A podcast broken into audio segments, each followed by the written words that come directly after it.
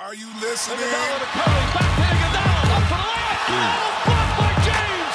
LeBron James with the rejection. Adams gives it back to Rush. Deep shot. Westbrook gives the Thunder the Was geht, meine Freunde? Kobi Björn ist am Start. Heute mit einer weiteren Folge des fünften Viertels, dem Basketball-Podcast von Max und von mir. Und ja, Max, bist du am Start? Auf jeden Fall, endlich ist es soweit. Jimmy Butler ist durch. Endlich ist es soweit. Yes!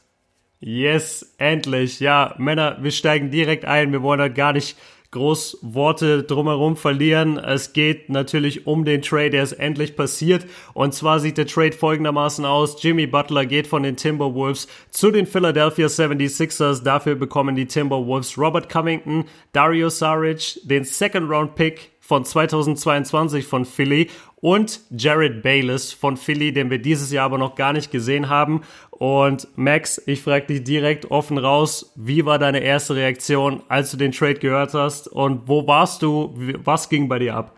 Die Uhrzeit war ja total komisch. Ich habe gerade eben zu Abend gegessen, Bundesliga geguckt und ich hatte mein Handy oben zum Aufladen, was ich eigentlich nie mache. Was war wirklich komplett leer, habe ich es oben gelassen und dann komme ich hoch und schaue aufs Handy. Und das war natürlich, äh, ja, mit unserer Basketball-Community habe ich gedacht, ey, was ist, was ist jetzt los? Und hab dann natürlich erstmal, hab dann erstmal nachgeguckt, weil einige der Jungs, ähm, ja, seriöse Quellen und so habe ich jetzt auch einigen geschrieben, immer bei Bleacher Report gucken, ESPN, Shams, Vosch, da, da kannst du dich halt drauf verlassen. Ne? Aber dann habe ich halt relativ schnell gesehen, hey, dass das halt wirklich stimmt. Äh, 18.30 Uhr oder sowas habe ich mitgekriegt, also ungewöhnliche Uhrzeit. Und dann habe ich auch erstmal, also ich habe ich habe mit allem gerechnet, aber nicht, dass Jimmy Butler jetzt noch zu den 76ers geht, weil ich hatte irgendwie die ganze Zeit dieses Trade Packet von den Houston Rockets im Kopf und irgendein anderes hat für mich dann keinen Sinn ergeben. Ich war auf jeden Fall mega überrascht. Ich glaube, man sieht das auch äh, in dem Video. Ich habe erstmal gar nicht gewusst, was ich darauf sagen soll. Und irgendwie bin ich auch heute noch äh, ja ein bisschen durch den Wind. Wie geht's dir? Ja, äh, durch den Wind bin ich eigentlich nicht. Äh, das, das hat, die Info hat sich langsam ein bisschen bei mir etabliert. Ich äh, überlege die ganze Zeit eigentlich schon, okay, was bedeutet das jetzt für Philly, was bedeutet das für die Timberwolves? Bei mir war es ähnlich, also durch die Basketball-Community und durch die Freundschaften, die man jetzt vielleicht auch entwickelt hat über die Zeit. Ich bin bei einer Familienfeier in Berlin, denk mir, okay, also weit weg von meinem Heimatort äh, Bochum zurzeit und denke mir, okay, den Samstagabend jetzt mal, den relax ich komplett, ich schaue gar nicht aufs Handy, ich schaue mir keine Spiele Denkste. an, ich bin jetzt einfach mal, mach mal einen Tag, mach mal einen Tag frei. Und auf einmal auch so um 18, 18.30 Uhr, mein Handy explodiert mit WhatsApp und alles halt nur die Basketballkontakte und ich dachte mir, was geht denn ab? Und überall stand halt, es standen immer nur Foto geschickt, Foto geschickt, Foto geschickt und dann so krass, kannst du das glauben? Was sagst du dazu? Und ich wollte halt nicht ans Handy gehen bei der Familienfeier. Und dann dachte ich, ey, was wollt ihr alle von mir? Ja, und dann habe ich es halt auch äh, eine Stunde später dann erfahren. Richtig, richtig krass. Ich hätte nicht gedacht, dass es passiert. Also ich habe nicht gedacht, dass er überhaupt getradet wird äh, vor der vor der Trade Deadline jetzt groß. Also ich dachte, wir kriegen vielleicht einen Trade dann kurz vorm All-Star Weekend, wie man es dann normalerweise kennt. Und ich habe ehrlich gesagt mit Houston gerechnet und mit Philly gar nicht mehr. Hattest du Philly noch im Rennen? Also hast du die noch im Rennen gesehen? Ich glaube, du hast gerade selber gesagt, nee, für dich war es auch nur noch Houston. Nee, ne? weil die für mich gar, gar nicht die Trade Assets hatten, um das anzubieten, um Genau. das anzubieten, ne, werden wir sicherlich auch gleich noch drüber quatschen, ob der Gegenwert für Jimmy Butler in Ordnung ist oder was allgemein dieser Trade Value für die Timberwolves und für die, die 76ers bedeutet. Äh, hab natürlich im Kopf auch, erstens habe ich es versucht, ein bisschen ruhigen, äh, ru- ruhen zu lassen nach unserem Podcast, weil du machst dich halt einfach nur verrückt. Er hat ja gespielt. Ähm, dann habe ich mir gedacht, okay, da wird jetzt in nächster Zeit auf jeden Fall nichts mehr passieren. Weil wenn du irgendwie schon so 10, 11 Games gezockt hast, äh, dann, ja, normalerweise passiert da nichts mehr. Deswegen kam das auf jeden Fall überraschend. Und für die 76ers, nee, nee, nee, das war, glaube ich, die letzte Franchise, wo ich dran gedacht hätte. Ähm, jetzt so langsam, wenn ich drüber nachdenke, macht Sinn. Aber zu dem Zeitpunkt habe ich auf jeden Fall nicht damit gerechnet. Und äh, Robert Covington, Dario Saric, die ja auch einfach mittlerweile ein Bestandteil von Philly waren. Du gibst halt schon zwei her, die vielleicht für die Zukunft auch gut gewesen wären. Der Second Round Pick aus dem Jahr 2022, ja, habe ich jetzt mal in meiner ersten Reaction gesagt, ist total egal. Aber die beiden Jungs, ja, ja ich war auf jeden Fall äh, überrascht. Sehr, sehr überrascht, aber find's jetzt natürlich geil, weil Ben Simmons, Joel Embiid und Jimmy Butler, ja, also da kannst du halt auf jeden Fall schon einiges reißen. Auf jeden Fall. Äh, können wir aber eigentlich direkt reingehen und ich stelle dir auch wieder direkt die Frage, was sagst du denn zum Trade Value? Also wie, wie siehst du es denn? Findest du, Minnesota hat äh, Jimmy Butler unter Wert verkauft? Wollten sie ihn jetzt einfach rausballern? Es gab ja jetzt, ähm, Jimmy hat ja bekanntermaßen schon monatelang einen Trade gefordert, hat so ziemlich alles gesagt, äh, was man nur sagen kann, damit man eben getradet wird, Teammates schlecht gemacht, ähm, über die Teammates eben Dinge verbreitet, die jetzt möglicherweise sie in schlechtes Licht rücken, dass Wiggins und Carl Anthony Towns zum Beispiel nicht wirklich ein Kämpferherz haben, nicht wirklich sich im Training anstrengen. Und ja, jetzt hat er dann aber irgendwie vor zwei Tagen oder so hat er sich beschwert bei über Thibodeau in den Medien hat er gesagt, warum spiele ich eigentlich immer 41 Minuten? Es gibt ja noch 14 andere Leute im Team und das war jetzt scheinbar der Tropfen, der das fast zum Überlaufen gebracht hat.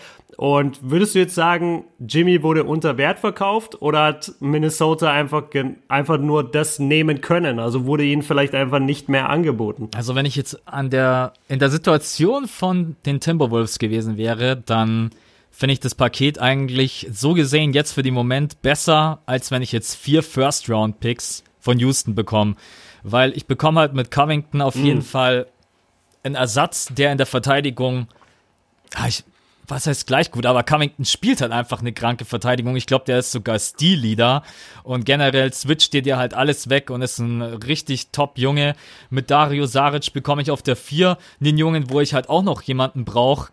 Und der Second Round Pick, ähm, sei mal dahingestellt, was der, was der Wert ist. Bayless ist ja jetzt sowieso gerade eben verletzt, also das ist halt ja, den haben sie wahrscheinlich einfach mit reingeworfen, um zu sagen, okay, wir haben vier Assets, dass man einigermaßen sagen kann, ja. der Value stimmt.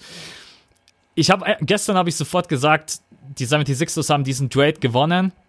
Äh, ich glaube, dass es für beide Seiten äh, in Gewinn sein kann. Den Wert aufzuwiegen von dem Jimmy Butler ist einfach ein krasser Two-Way-Player. Kann sowohl in der Offense als auch in der Defense alles reißen, kann auf der 2 spielen, kann auf der 3 spielen.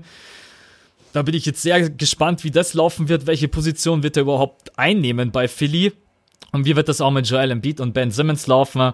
Aber um deine Frage mhm. zu beantworten, ich glaube, es ist okay. Ich glaube, der Trade Value für die Situation, in der Minnesota steckte, ist okay. Das hätte schlimmer laufen können. Also andere hätten die vielleicht komplett ausgebeutet oder haben es vielleicht sogar versucht, was wir gar nicht mitbekommen haben. Er gesagt, wir geben dir irgendwie mhm. zwei Bauernspieler und irgendeinen Second Round Pick. Deswegen, äh, was, was sagst, was war dein erstes Gefühl? Ohne dass du jetzt mal ganz deep darüber nachdenkst, hast du gesagt, passt oder damn it, das war ein krasser Trade für Philly?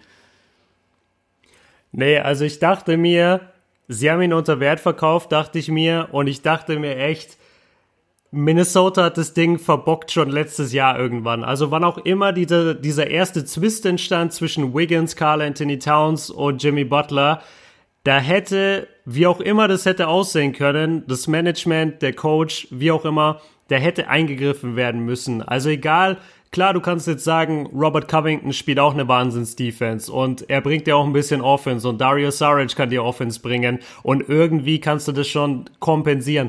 Aber letztendlich, du hast einfach einen All-Star-Spieler verloren für zwei Rollenspieler, einen Second-Round-Pick und einen Typen, der verletzt ist. Das ist kein guter Tausch. Wenn ich mir vorstelle, wie letztes Jahr Minnesota da stand am Anfang der Saison, als wir diese Big Three das erste Mal gesehen haben, ey, da dachtest du, die werden Powerhouse im Westen. Also da dachtest du echt, die werden richtig krass, weil das einfach geil aussah auf dem Papier. Und ich finde, Minnesota hat sich da echt ins Knie geschossen, dass sie, wen haben sie damals äh, hergegeben? Ich glaube, Zach Levine und noch irgendjemand. Und genau, Chris Dunn und Zach Levine, richtig? Ja, und äh, Mark Cannon haben sie auch noch hergegeben. Also schlimmer geht's gar nicht. Genau, genau. das, so musst du es halt mal sehen, ne? Wen haben sie da jetzt letztendlich eingetauscht? Also das, ja, ich, ich finde Minnesota hat den Trade verloren. Ich finde Minnesota hat den Trade verloren. Mit den vier First-Roundern hättest du wenigstens sagen können, damit setzen wir jetzt krass auf die Zukunft. Wobei du da auch wieder sagen musst, Houston wird jetzt nicht die nächsten vier Jahre total abkacken. Also wie viel sind deren First Rounder wirklich wert? Wenn du da jedes Mal Pick 15 oder Pick 18 bekommst, ist jetzt auch nicht so mega. Ähm, daraus werden jetzt auch nicht jeden Tag Starspieler. Also ich muss sagen, ich, ich finde, Minnesota hat ihn unter Wert verkauft. Ich habe auch, weil die meisten, muss ich sagen, mit denen ich geschrieben habe, haben sich eigentlich dafür ausgesprochen, dass Covington und Dario Saric zu wertvoll sind für Jimmy Butler. Und mein erster, und mein mm. erster Gedanke war, ey, mit dem Covington und mit dem Dario Saric gewinne ich kein Championship. Mit dem Jimmy Butler gewinne ich ein Championship.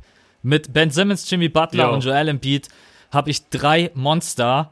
Und ich bin der Meinung, das ist eine richtig kranke Combo. Ich halte auch voll dagegen, bin ich gleich gespannt, was du dazu sagen wirst, weil alle sagen, Jimmy Butler muss unbedingt immer den Ball haben, das wird sich mit Ben Simmons beißen ohne Ende bin ich überhaupt nicht der Meinung. Alleine Jimmy Butler mit seiner Intelligenz, mit seiner Arbeitseinstellung und Moral, ich glaube, dass der jetzt nochmal richtig Bock hat, bei Philly aufzuzocken.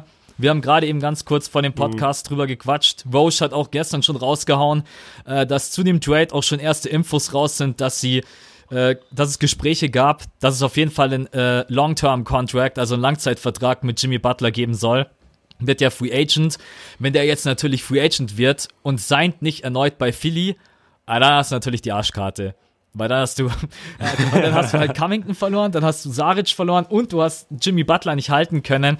Aber das glaub, das glaube ich irgendwie nicht. Also da wäre Jimmy Butler jetzt auch selten dämlich. Du hast mit Ben Simmons vielleicht einen der krankesten All-Around-Player, den du derzeit in der NBA hast, die halt kein Shooting hat. Das muss halt jetzt Jimmy, But Jimmy mhm. Butler übernehmen. Und über Beat rede ich besser nicht. ja. Ja. Deswegen, ähm, also meiner Meinung nach auf jeden Fall guter Trade für die 76ers. Äh, ich habe vorhin gelesen, aus dem Process wird langsam Progress. Und ich so ein bisschen, wer, wer ist, okay. ich weiß aber nicht mehr, wer das, ob das irgendein User war oder ob das irgendein Tweet von dem größeren war. Ich glaube aber, dass es der, ja. dass es der richtige Schritt war und man hat noch gute Jungs wo man auch gucken muss, dass man die weiterentwickelt. Brad Brown ist, ja, mal gucken. Jetzt glaube ich nicht der krankeste Head Coach, um jetzt auch zum Beispiel Markel Fultz äh, zum absoluten Star zu machen. Aber so ein Jimmy Butler kann mhm. dir vielleicht auch einfach helfen, äh, so Jungs nach oben zu ziehen. Ja, äh, ja, ich muss, ich muss sagen, kur, äh, lass mich kurz einmal reingrätschen. Also ich muss sagen, bei, bei Saric sehe ich es nicht so schlimm. Also da sehe ich jetzt kein Problem, den abzugeben. Ich meine, der hat letzte Saison äh, gut gespielt, kann man gar nicht sagen. Und er war natürlich Teil dieses Teams und er war Teil der Starting Five und so weiter. Aber jetzt in dieser Saison, wenn du dir seine Stats anguckst, 13 Spiele gemacht und er schießt halt ähm, das, was ihn eigentlich ja so wertvoll macht bei den Sixers, äh, seine Dreierquote dieses Jahr halt bei 30 Prozent und aus dem Feld 36 Prozent. Das ist halt super schwach. Lass mich und, kurz reingrätschen. Äh, das, das kannst äh, vor, vor zwei Spielen war seine Dreierquote noch bei 22 Prozent, also noch schlechter. Der hat die in den letzten ah, beiden Spielen krass. aufgepäppelt, okay. in Anführungsstrichen. Okay, ja klar, also Shooter haben natürlich auch mal eine, eine kalte Strecke, so das, das kann alles sein, aber nichtsdestotrotz, also bei ihm finde ich es nicht so schlimm. Ich finde Covington ist ein Spieler, den brauchst du im Team, wenn du, wenn du Championships gewinnen willst. Ich liebe einfach Defense-Spieler, defensiv orientierte Spieler und das ist er und dazu kann er noch schießen, 39 Prozent von der Dreierlinie dieses Jahr. Um ihn tut's mir wirklich leid, weil für mich war er auch Sinnbild vom Process und er hat für mich da einfach dazugehört und dass er dass ihm das jetzt praktisch weggenommen wird, nachdem er so hart dafür gearbeitet hat, dass es in Philly läuft, finde ich ein bisschen schade. Ähm, aber lass uns ruhig zu dem Punkt kommen, zu dem, was du gerade angesprochen hast, wird das denn alles überhaupt zusammenlaufen? Also wir haben jetzt drei Superstars. Ich meine, das gleiche hatten wir in Minnesota. Ähm, wir haben einen jungen Center in Joel Embiid. Wir haben ein äh, riesiges Point Guard Talent in Ben Simmons und wir haben den sozusagen alteingesessenen All-Star in Jimmy Butler. Ähm, kannst du noch mal sagen, wie, wie du das Ganze siehst? Also du meinst, es wird keine Probleme geben, das, das wird alles laufen? Ich, ich, ich kann es mir nicht vorstellen. Also Joel Embiid ist ja da sowieso raus. Der bietet sich ja überall an, egal ob im Post unterm Korb. Da wird sich, glaube ich, nichts großartig verändern. Das wird Jimmy Butler, glaube ich, sogar ähm, gut tun und gefallen. Ist ja jetzt auch keiner, der den Ball nicht gut weiterspielen kann.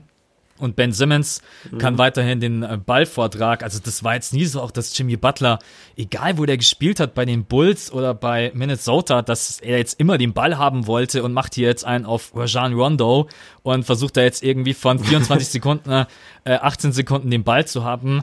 Ich weiß auch gar nicht, warum die Leute das so krass im Kopf haben, dass der so On-Ball fixiert ist. Also ich glaube, du kannst den super vorne in der Offense einsetzen. Der kann seinen Dreier werfen, der kann einen guten Mitteldistanzwurf, hat eine gute Athletik. Ich glaube, Ben Simmons ähm, und Ben Simmons und Joel Embiid haben natürlich auch sich schon zu Wort gemeldet und haben gesagt, sie freuen sich mega. Gott sei Dank wäre jetzt natürlich ein bisschen blöd gewesen, wenn beide sich zu Wort melden und sagen, ja, was wollen wir denn jetzt mit der Pfeife? das wollen wir, das wollen wir ja gar nicht. Äh, Trade den mal zurück. ich ich glaube, ich glaube, dass, ähm, dass das funktionieren wird und alleine, weil ich jetzt, ich kenne die nicht persönlich, ich kenne nicht Carl Anthony Towns, Wiggins, Ben Simmons und Joel Embiid, aber ich glaube, Ben Simmons und Joel haben einfach eine andere Arbeitseinstellung. Alleine, wenn ich in deren Gesichter gucke und ihre Körpersprache mhm. und Haltung. Ja. Jimmy Butler ist, glaube ich, jemand, der stirbt für dieses Spiel und der wird sich da voll reinhauen. Ich bin der Meinung und ich lasse mich gerne eines Besseren belehren, dass das funktionieren wird. Übrigens, weil ich so viele Nachrichten bekommen habe, wann kann denn Jimmy Butler das erste Mal spielen? Kann er natürlich ab, kann ja. er natürlich ab sofort, aber aktueller Stand ist, er wird am Mittwoch auf Donnerstagnacht gegen die Magic spielen. Dass wir das vielleicht auch mal hier, genau. dass wir genau. das mal hier gedroppt haben. Ja, also ich bin ey, ehrlich gesagt ein bisschen gehypt. Big Free. Ich weiß nicht, kann man dieses Wort schon in den Mund nehmen? Das ist das letzte Mal, glaube ich, so gedroppt äh, bei LeBron James, Dwayne Wade und Chris Bosch. Oder sagst du, okay, das ist dann doch, das ist dann doch ein bisschen zu krass. Also so weit sind wir noch nicht. Ja, nee, also den, den Heat-Vergleich kann man nicht machen. Dafür sind äh, Ben Simmons und Joel einfach noch zu jung. Man kann aber schon von der Big Three reden. Also du hast letztendlich zwei sowieso äh, legitime All-Stars und Ben Simmons wird's dieses Jahr möglicherweise. Das, das sieht schon ganz gut danach aus. Also kann man schon von reden. Ist auf jeden Fall eine Big Three. Sie sind alles Riesentalente, wissen, wie man Basketball spielt. Äh, zu, der, zu der Sache mit dem Balldominant.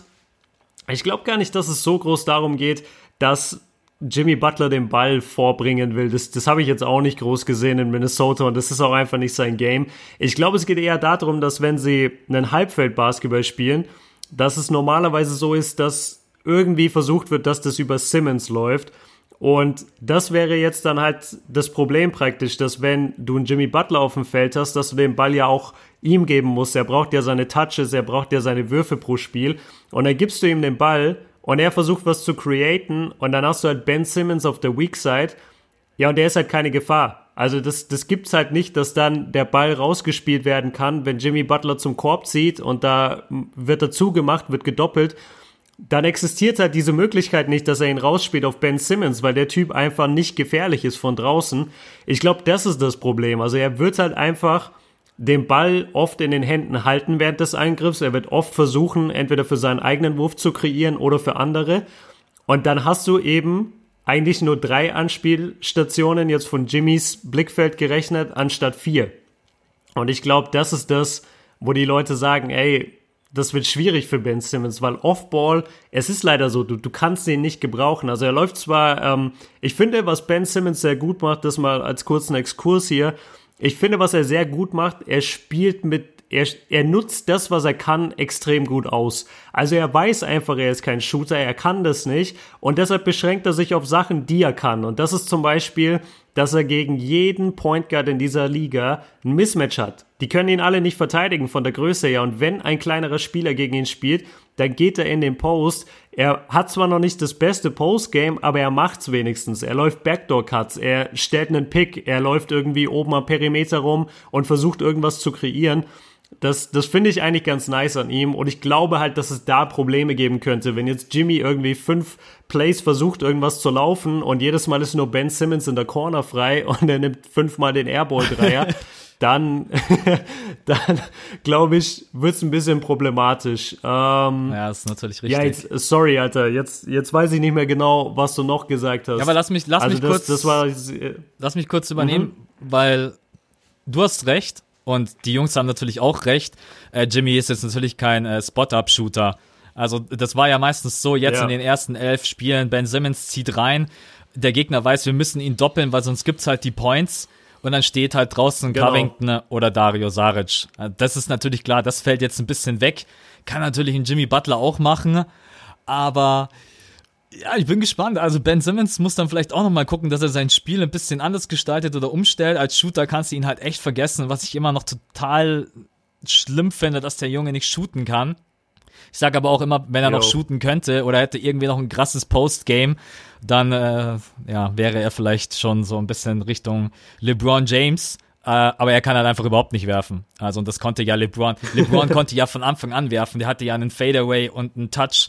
So, Jo. das ist halt, da ist halt Absolut. nochmal der ganz große Unterschied, weil mich auch immer Jungs fragen, ähm, ja, wird Ben Simmons der nächste LeBron James und so. N nein. Also sage ich jetzt, ein- sag ich jetzt einfach mal so, nicht von der Art und Weise, wie LeBron James damals gespielt hat.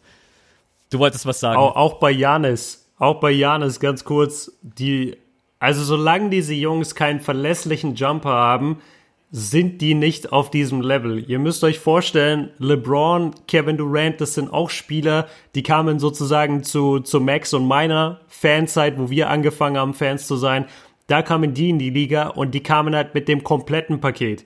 Also die waren genau wie Janis, wie ein Ben Simmons, diese Allround-Talente, die irgendwie alles können. Und dazu konnten die halt trotzdem noch verlässlich werfen. Und äh, solange das die Spieler von heute nicht können, Anthony Davis ist deshalb deswegen zum Beispiel auf diesem Level, weil sein Jumper eben verlässlich ist, er kann schießen. Und ähm, ja, aber Janis und Ben Simmons, so dass sie auf diese Stufe kommen, den Next LeBron oder das nächste Gesicht der Liga, müssen sie den Jumper einfach äh, ins Repertoire aufnehmen und zwar verlässlich. So, sorry, hab dich unterbrochen. Ja, alles gut. Ich habe gerade eben, als du das jetzt angesprochen hast, auch an Markel Fultz gedacht. Und ich habe jetzt relativ viele Spiele gesehen und habe tatsächlich gerade eben überlegt, ob es vielleicht sogar besser gewesen wäre, Covington zu behalten und Fultz reinzuwerfen.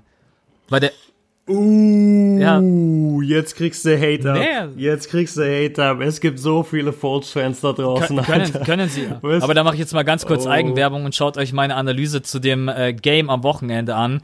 Und Fultz hat überhaupt, Mhm. Fultz hat überhaupt nicht funktioniert. Egal, ob er auf dem Feld war oder nicht.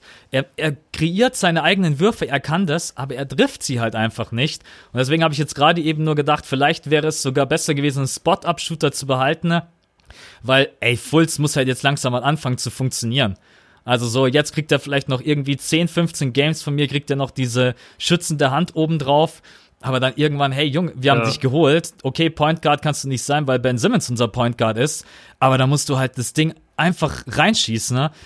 Ich äh, hol mir jetzt mal ganz kurz äh, seine Statistik, weil die, die Statistik in dem Fall wirklich aussagekräftig ist. Er gefällt mir überhaupt nicht vom Shooting her.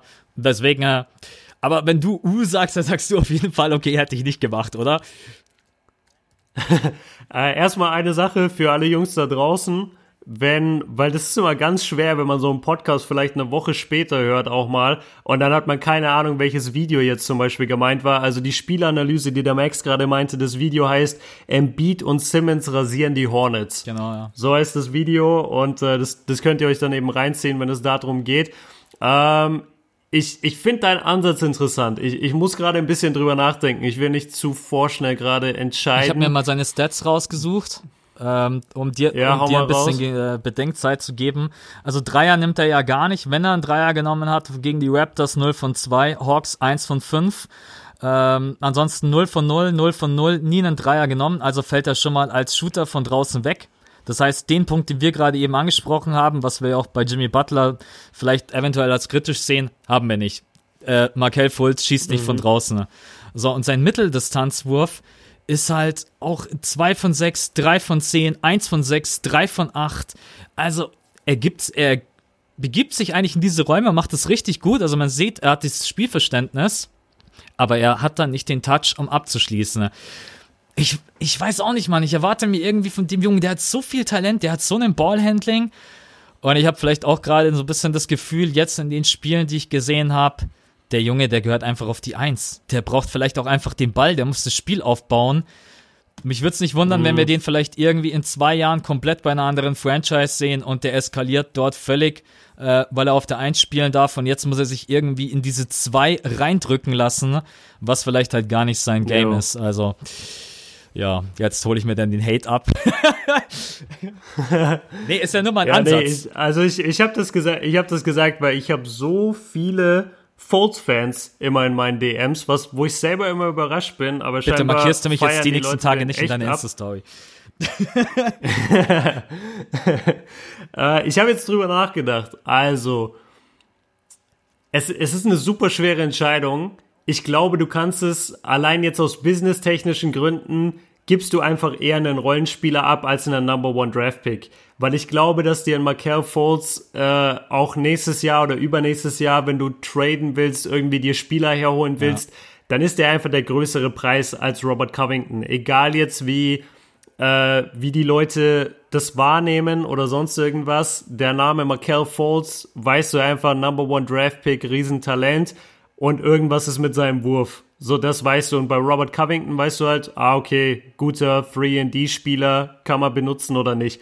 Ähm, deshalb, ich, ich verstehe das, dass, dass Philly eher Robert Covington getradet hat, weil die, glaube ich, selber noch nicht genau wissen, was sie mit Fultz eigentlich machen. Sollten sie ihn vielleicht von der Bank bringen, komplett als Backup, aber das, das macht ja auch wenig Sinn. Also das, dann ist es ja viel zu wenig Spielzeit für ihn, wenn der jetzt nur Backup wäre. Ich, ah, das, das ist schwierig. Das ist echt eine schwierige Frage, aber ich will sagen, jetzt mal auch für alle Fans da draußen, ich halte persönlich extrem viel von ihm. Ich, irgendwas ist mit seinem Wurf, so ich weiß nicht, was es ist. Das, das sieht ein bisschen aus wie bei Space Jam, als die Monsters das, das Talent von den NBA-Spielern geklaut haben. Genauso wirkt er auf dem Feld, wie du es schon ansprichst. Der, der hat alle Bewegungen drauf. Sein Ballhandling ist geil. Sein, sein Zug zum Korb ist krass. Der ist super schnell. Der ist athletisch. Der macht so viele Dinge richtig. Und dann kreiert er sogar den Wurf. Und dann wirft er das Ding und du spürst jedes Mal, wenn du ihm zugucken, wenn du ihm zuguckst beim Werfen, spürst du jedes Mal selbst den Schmerz in seiner Schulter. Du, du, du merkst genau, wo, wo die Mechanik sozusagen äh, hackt, wo, wo, der, wo der Fluss unterbrochen wird. Und dann ist es nur noch so ein, ja, wie so ein Stoßen einfach. Also ganz komisch mit seinem Wurf. Ähm, sah, sah neulich besser aus oder, oder die ersten Spiele fand ich sah es besser aus. Jetzt die letzten Videos, die ich gesehen habe von ihm, so bei Instagram, da sah der Wurf wieder grottenschlecht aus, total verhackt, Mechanik im Arsch. Schwierig. Ich guck mir ganz, auf jeden ganz Fall schwieriges mal, Thema. Ich guck mir auf jeden Fall mal. Ich habe das Spiel nicht gesehen, weil ich gerade eben sehe, gegen die Grizzlies hat er 14 Punkte gedroppt in 25 Minuten und 7 von 9. Schaue ich mir mal auf jeden Fall Mhm. an, wie er, weil 7 von 9 ist natürlich äh, richtig stark. Ist nice. Also, ähm, Ja, klar. Geht auch nicht darum, jetzt hier Markel Fultz schlecht zu reden. Ich, ich glaube sogar im ersten Podcast, Nee, den wir jemals äh, gemacht haben oder im zweiten, ne, haben wir den Jungen ja auch mal ähm, unter die Lupe genommen, haben gesagt, dass wir super viel von ihm halten. Ne. Das war jetzt für mich auch einfach nur so mit diesem Spot-Up-Shooter oder beziehungsweise dieser Dreier-Shooter von draußen. Ne. Ja, Junge, komm schon, hey, Philly braucht dich und Philly braucht dich besonders in den Playoffs, weil wenn die noch einen vierten Spieler Mhm. dazu bekommen, der ein geiles Game hat und der einen guten Touch hat, ey, dann hast du halt vier Granaten auf dem Feld stehen und die Rotation in den Playoffs ist maximal meistens neun Spieler und dann ist es halt, dann ist halt Philly eine Ja. Gefahr für jeden im Osten. Deswegen, äh, ähm, aber da werden wir auch gleich noch äh, drauf zu sprechen kommen, weil der Osten, äh, ich muss sagen, Osten gefällt mir dieses Mal ähm, richtig, richtig gut. Hast du noch was zu, hast du Yes. noch was zu Fulz? Ansonsten fällt mir jetzt gerade was ein, dass wir das nicht übergehen. Ja, nee, dann mach's gerne. Also mit Fultz war ich fertig. Was machen die jetzt auf der 4? Also wen stellt Philly jetzt auf die 4? Das ist ja, äh, Saric war ja total gesetzt und hatte, glaube ich, auch, jetzt muss ich nochmal nachgucken, ich glaube, der hatte relativ viele Minuten, hat, glaube ich, immer über 30 Minuten gehabt. Ich gucke ganz kurz nach. 30,5 Minuten gespielt, also so viel wie in den letzten beiden Jahren nicht.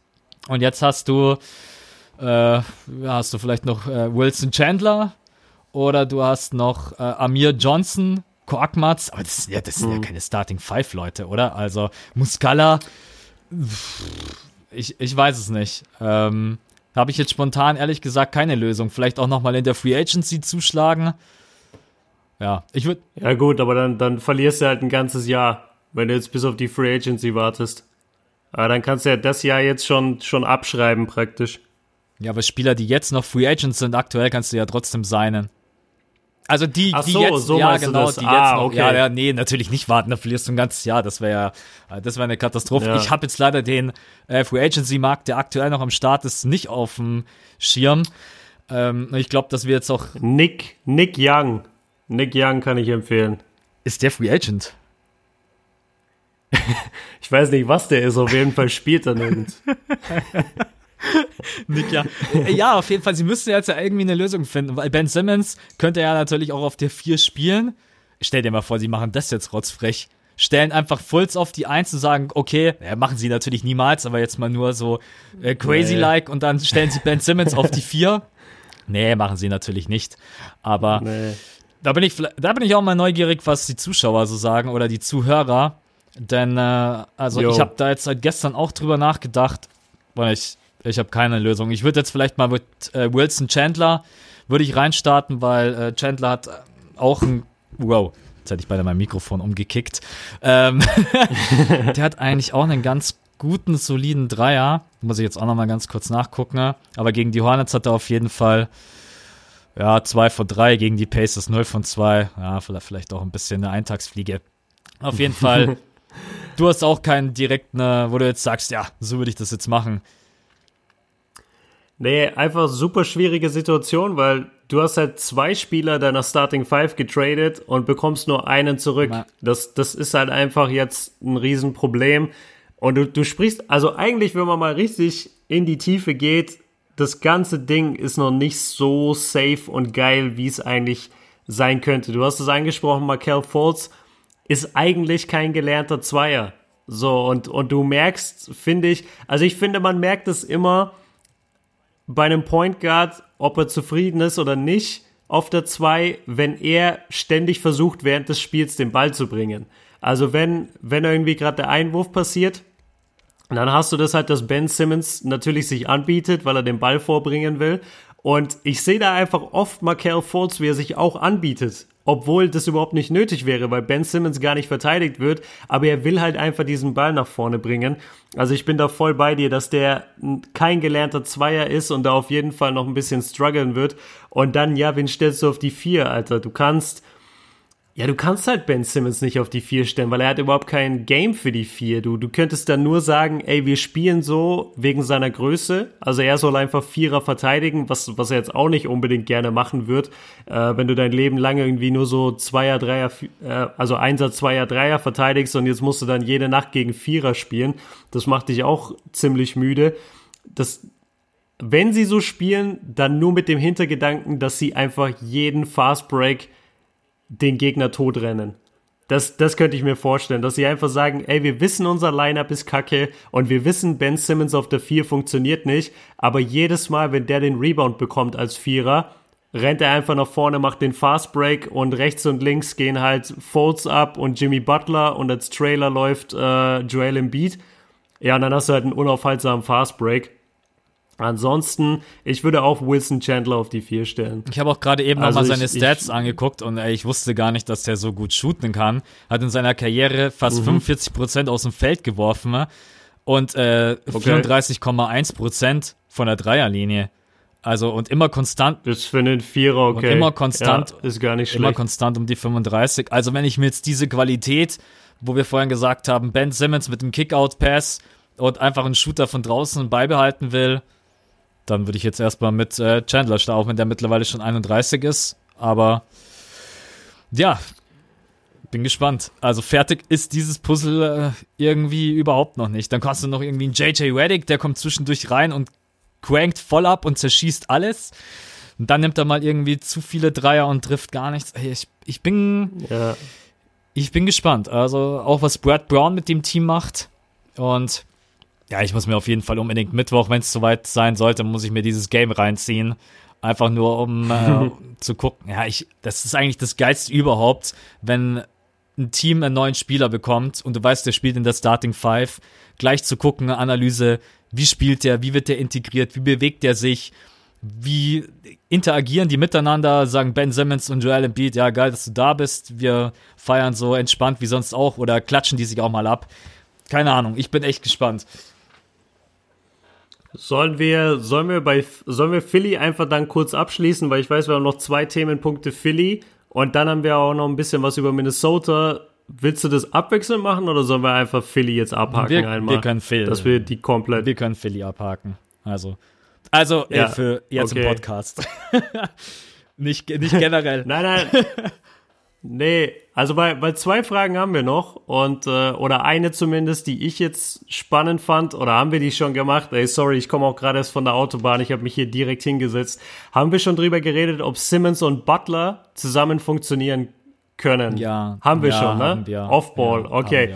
Ah, sorry. Ich, ich habe das gerade, ich habe nur den ersten Teil der Frage gelesen und dachte, das geht in die Richtung äh, Charaktere. Also ob diese Charaktere miteinander klarkommen. Ach so, Ka- Kannst du dazu kurz was sagen? Einfach, ich weiß, das ist jetzt äh, off-topic oder off-script, aber kannst du dazu kurz was sagen? Meinst du, das funktioniert alles oder nicht? es gibt ja dieses Zitat von Ben Simmons, wo er sagt, ey Jungs, ich bin nicht hier, um Freundschaften zu schließen oder sonst irgendwas, ich bin hier, um Ringe zu gewinnen. Was er ein, alleine schon seine Mentality einfach zeigt. Der Junge, der will einfach nur Basketball spielen und gewinnen. Und Jimmy Butler, Jo. ich glaube jetzt nicht, dass die die besten Buddies werden und jeden Abend irgendwie einen Cocktail schlürfen gehen. Aber ich glaube, dass die On-Court.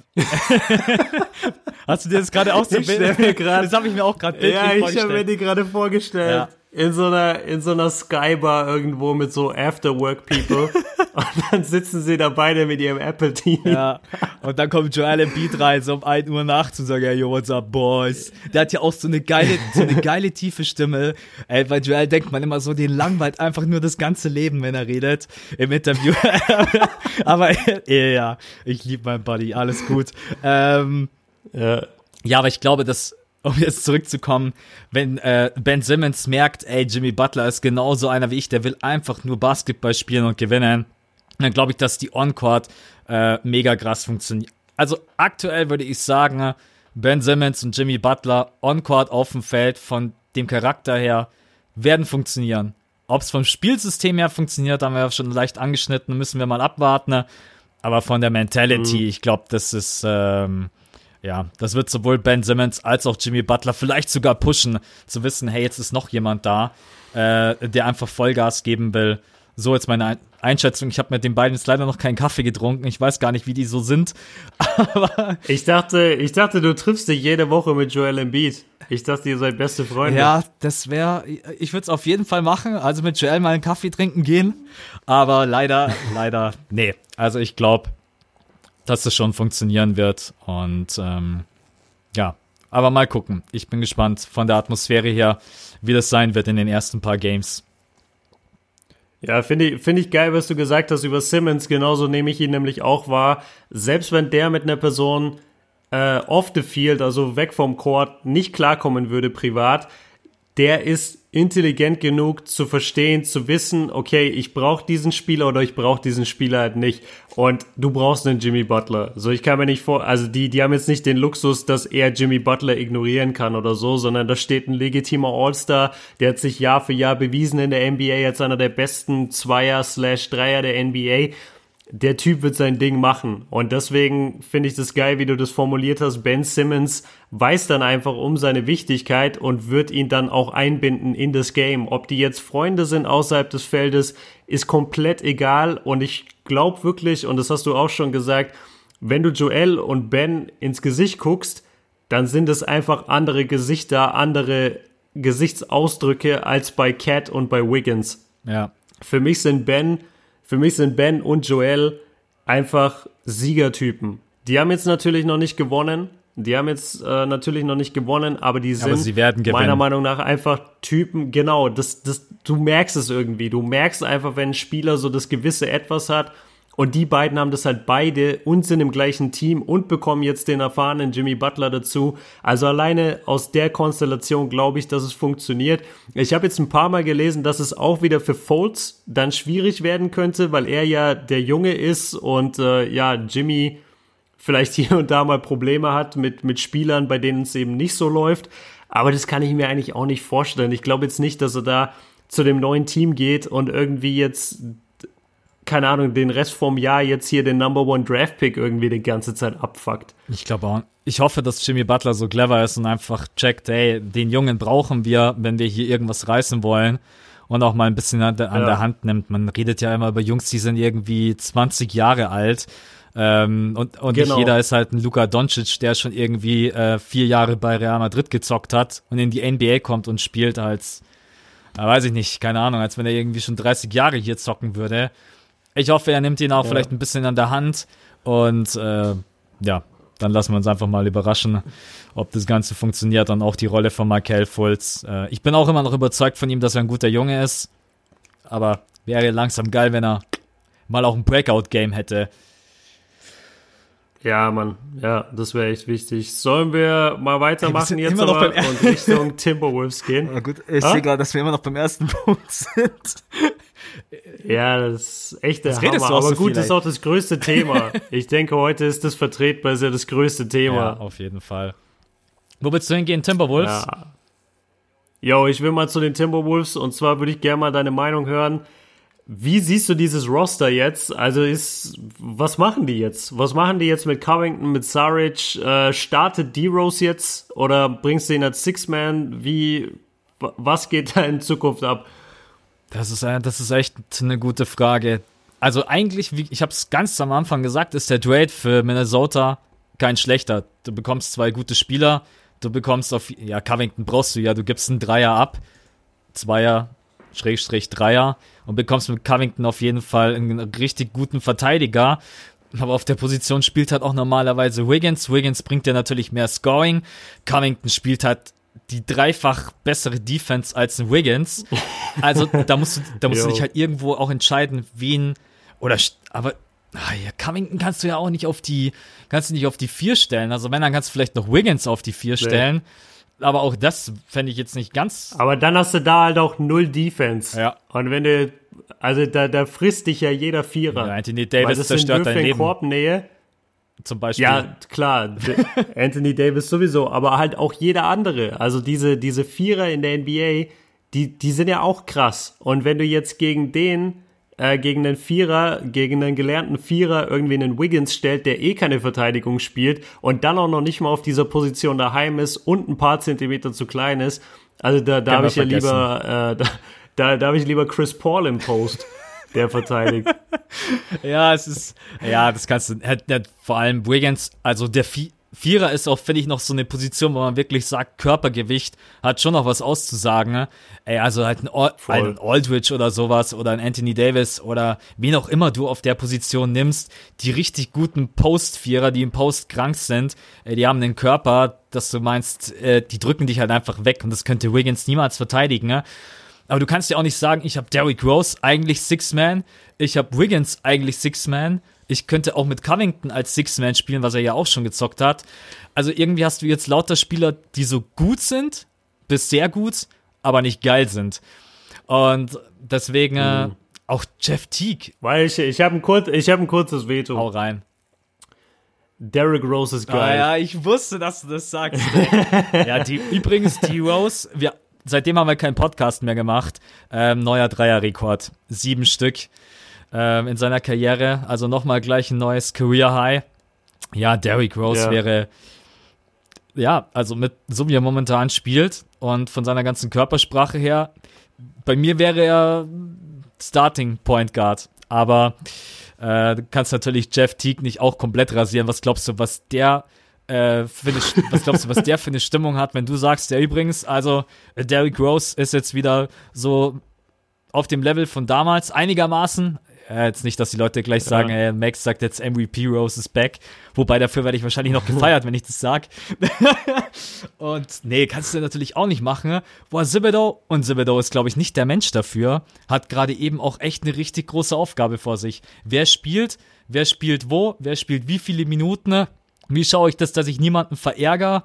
Ähm, Carl Anthony Towns ist, glaube ich, so einer, da kann man sagen, der ist gesetzt. Aber ansonsten kannst Ja, ansonsten, ne, du kannst natürlich auch sagen, ähm, ich stelle Covington auf die 2 als Shooter. Aber ist sein Shooting gut genug? von den Punkten her, von der Menge her, die er erzielt, jetzt nicht von der Wurfquote, weil seine Wurfquote ist Ja. gut, aber reichen mir diese Punkte? Ich brauche eigentlich, mein Empfinden ist immer so, ein Shooting Guard sollte mir halt so 20 Points plus minus zwei geben. Und Covington droppt gerade eben so 11,7 oder irgendwie sowas. Aber we, wen haben sie derzeit auf der 2? ich weiß gar nicht, wen sie gerade auf der 2 spielen. Okogi spielt, glaube ich, relativ viel. Oh, Okogi ist Killer in der Defense. Ja, Okogi mag ich auch. Äh, der Typ ist geil. Der- Der, spielt richtig geile Defense. Der und Covington auf 2 und 3, das wäre richtig hart für die Gegner. ja, also Okogi schaue ich auch echt gerne zu und hoffe, dass es jetzt kein Trade ist, der ja ihn in seiner Entwicklung einschränkt, weil von dem halte ich echt viel. Der bewegt sich gut. Äh, der hat eine geile Court Vision, auch auf die Defense bezogen. Ich finde, dass man das immer relativ gut sieht, ob jemand eine Defense lesen kann oder nicht. Und der bewegt sich da stellenweise echt schon äh, sehr, sehr reif.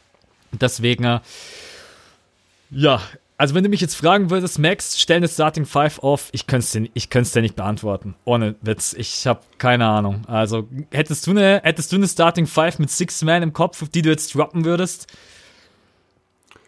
Jetzt sofort nicht, aber ich will eine Sache sagen und zwar zu Thibodeau. Du hast gesagt, dass, dass er jetzt da einen ziemlich schweren Job hat und ich glaube ganz ehrlich, der hat überhaupt keinen Bock auf diesen Job. Ich glaube, der hat jetzt seinen äh, Lieblingsspieler in Jimmy Butler verloren. Der guckt sich jetzt diese ganzen Puzzleteile an und denkt sich, what the fuck mache ich jetzt hier? Wie, wie soll ich das alles stellen? Wie soll ich jetzt hier Erfolge feiern?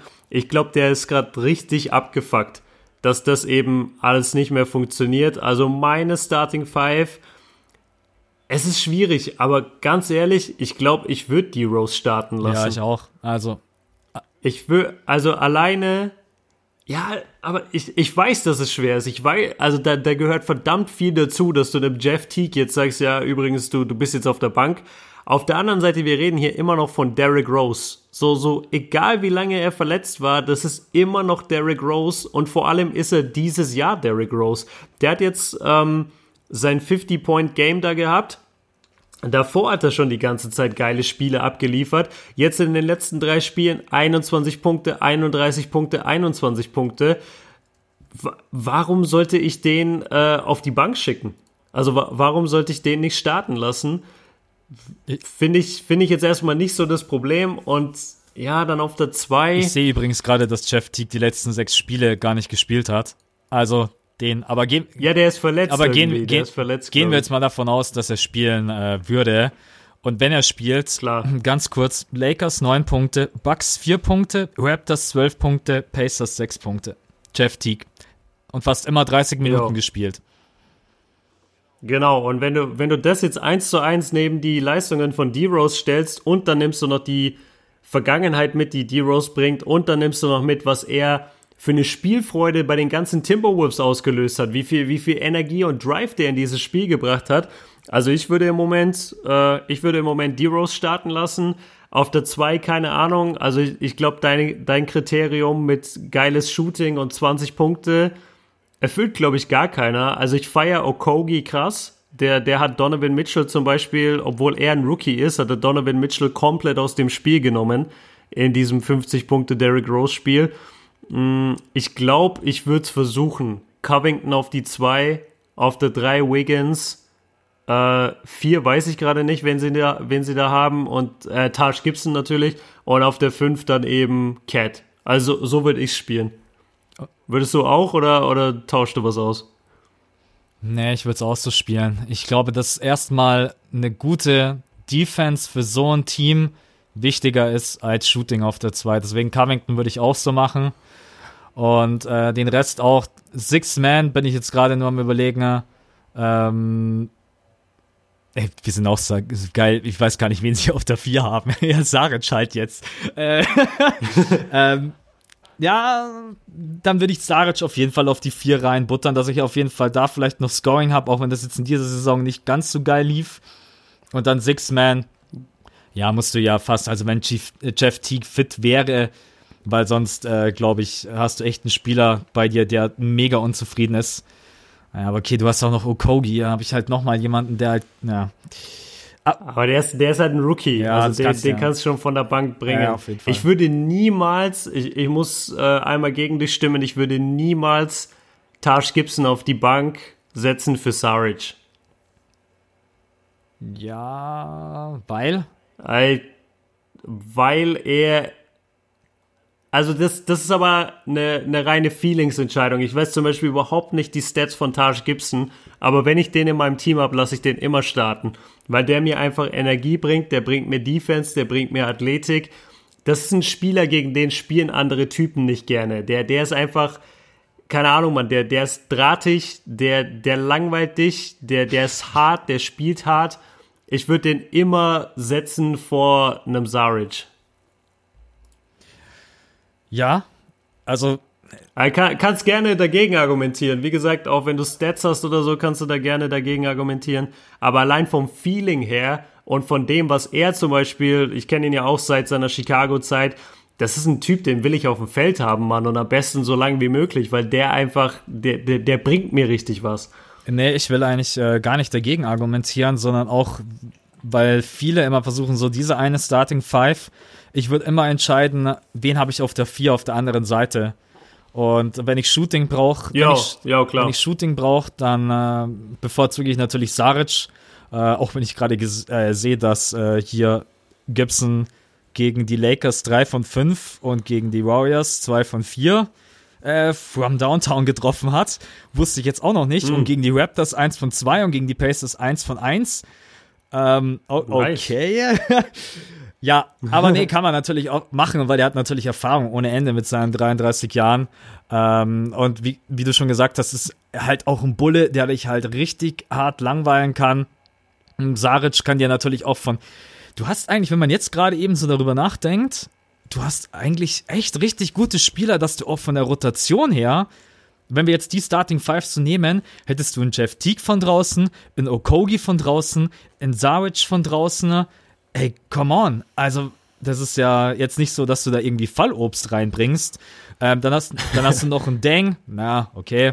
Äh, Deng und Jeng. Ja. Deng und Jeng wird auch ganz äh, gerne verwechselt. Äh, einmal Forward und einmal Ja. Center.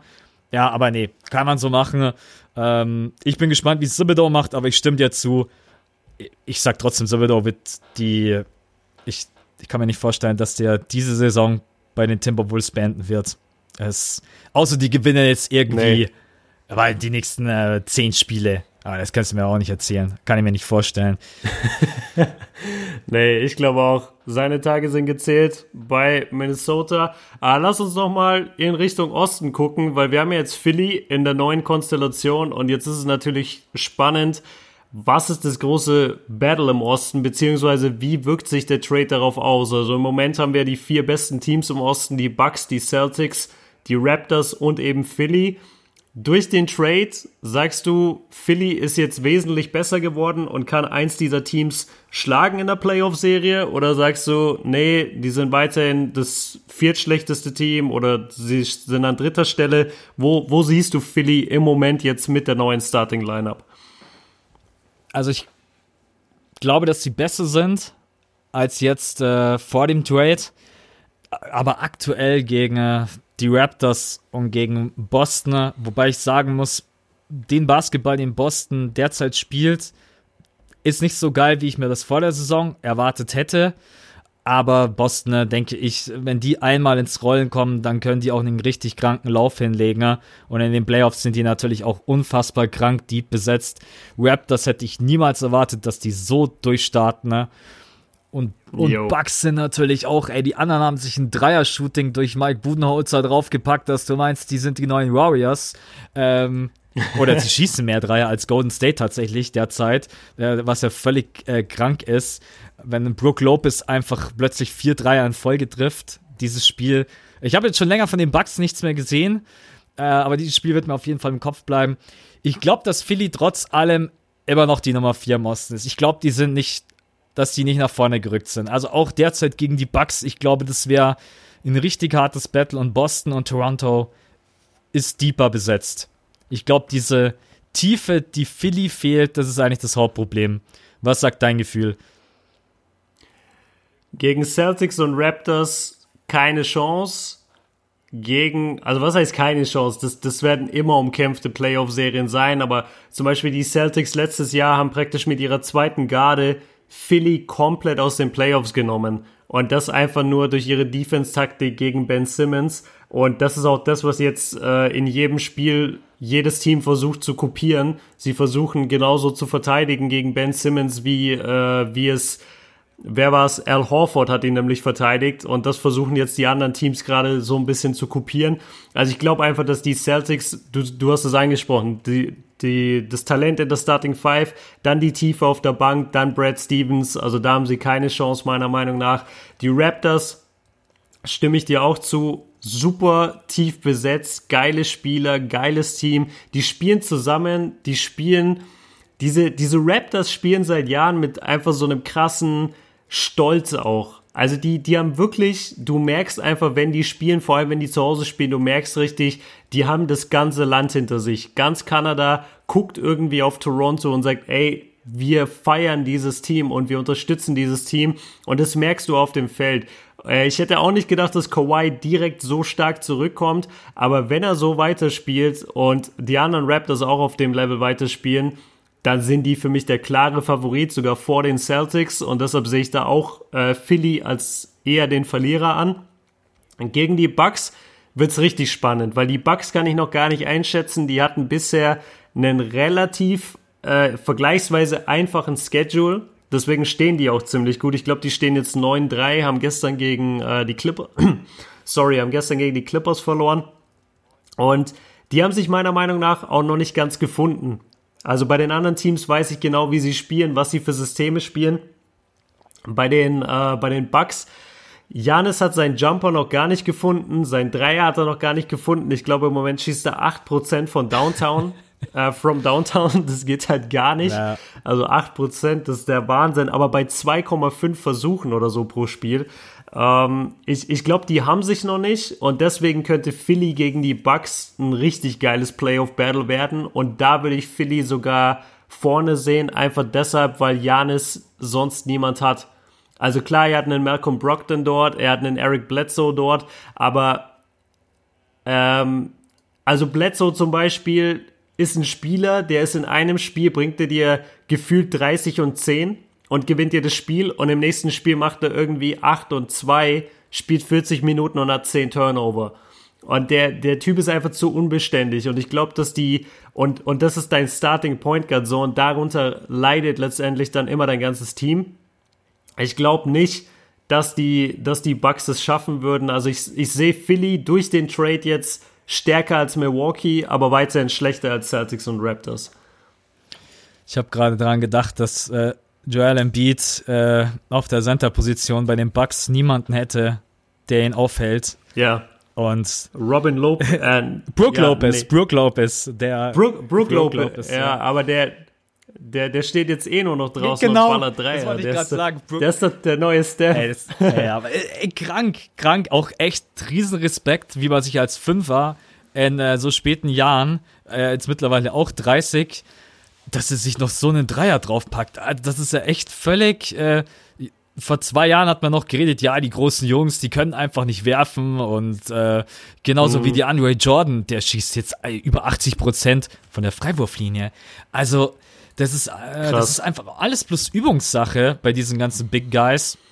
Aber ja, muss ich mich revidieren. Ich pack auf Philly auf die drei. Hast mich überzeugt. Aber gegen äh, Boston und gegen äh, Toronto, besonders Toronto, Damn it. Also, ich glaube, das wird für jeden eine harte Nuss, eine richtig harte Nuss im Osten. In den Finals brauchen wir nicht drüber reden. Ähm, das wird dann wieder eine ganz andere Geschichte. Ähm, jetzt mache ich mal die Überleitung wegen, wegen Boston. Ich weiß, wie viele Spiele hast du bisher gesehen? Ich habe bisher äh, vier Stück, glaube ich, gesehen. Boah, ich müsste mindestens drei gesehen haben. Ich ja, o Opening nicht, Game hast du auf jeden ja, Fall gesehen. Drei, drei, vier.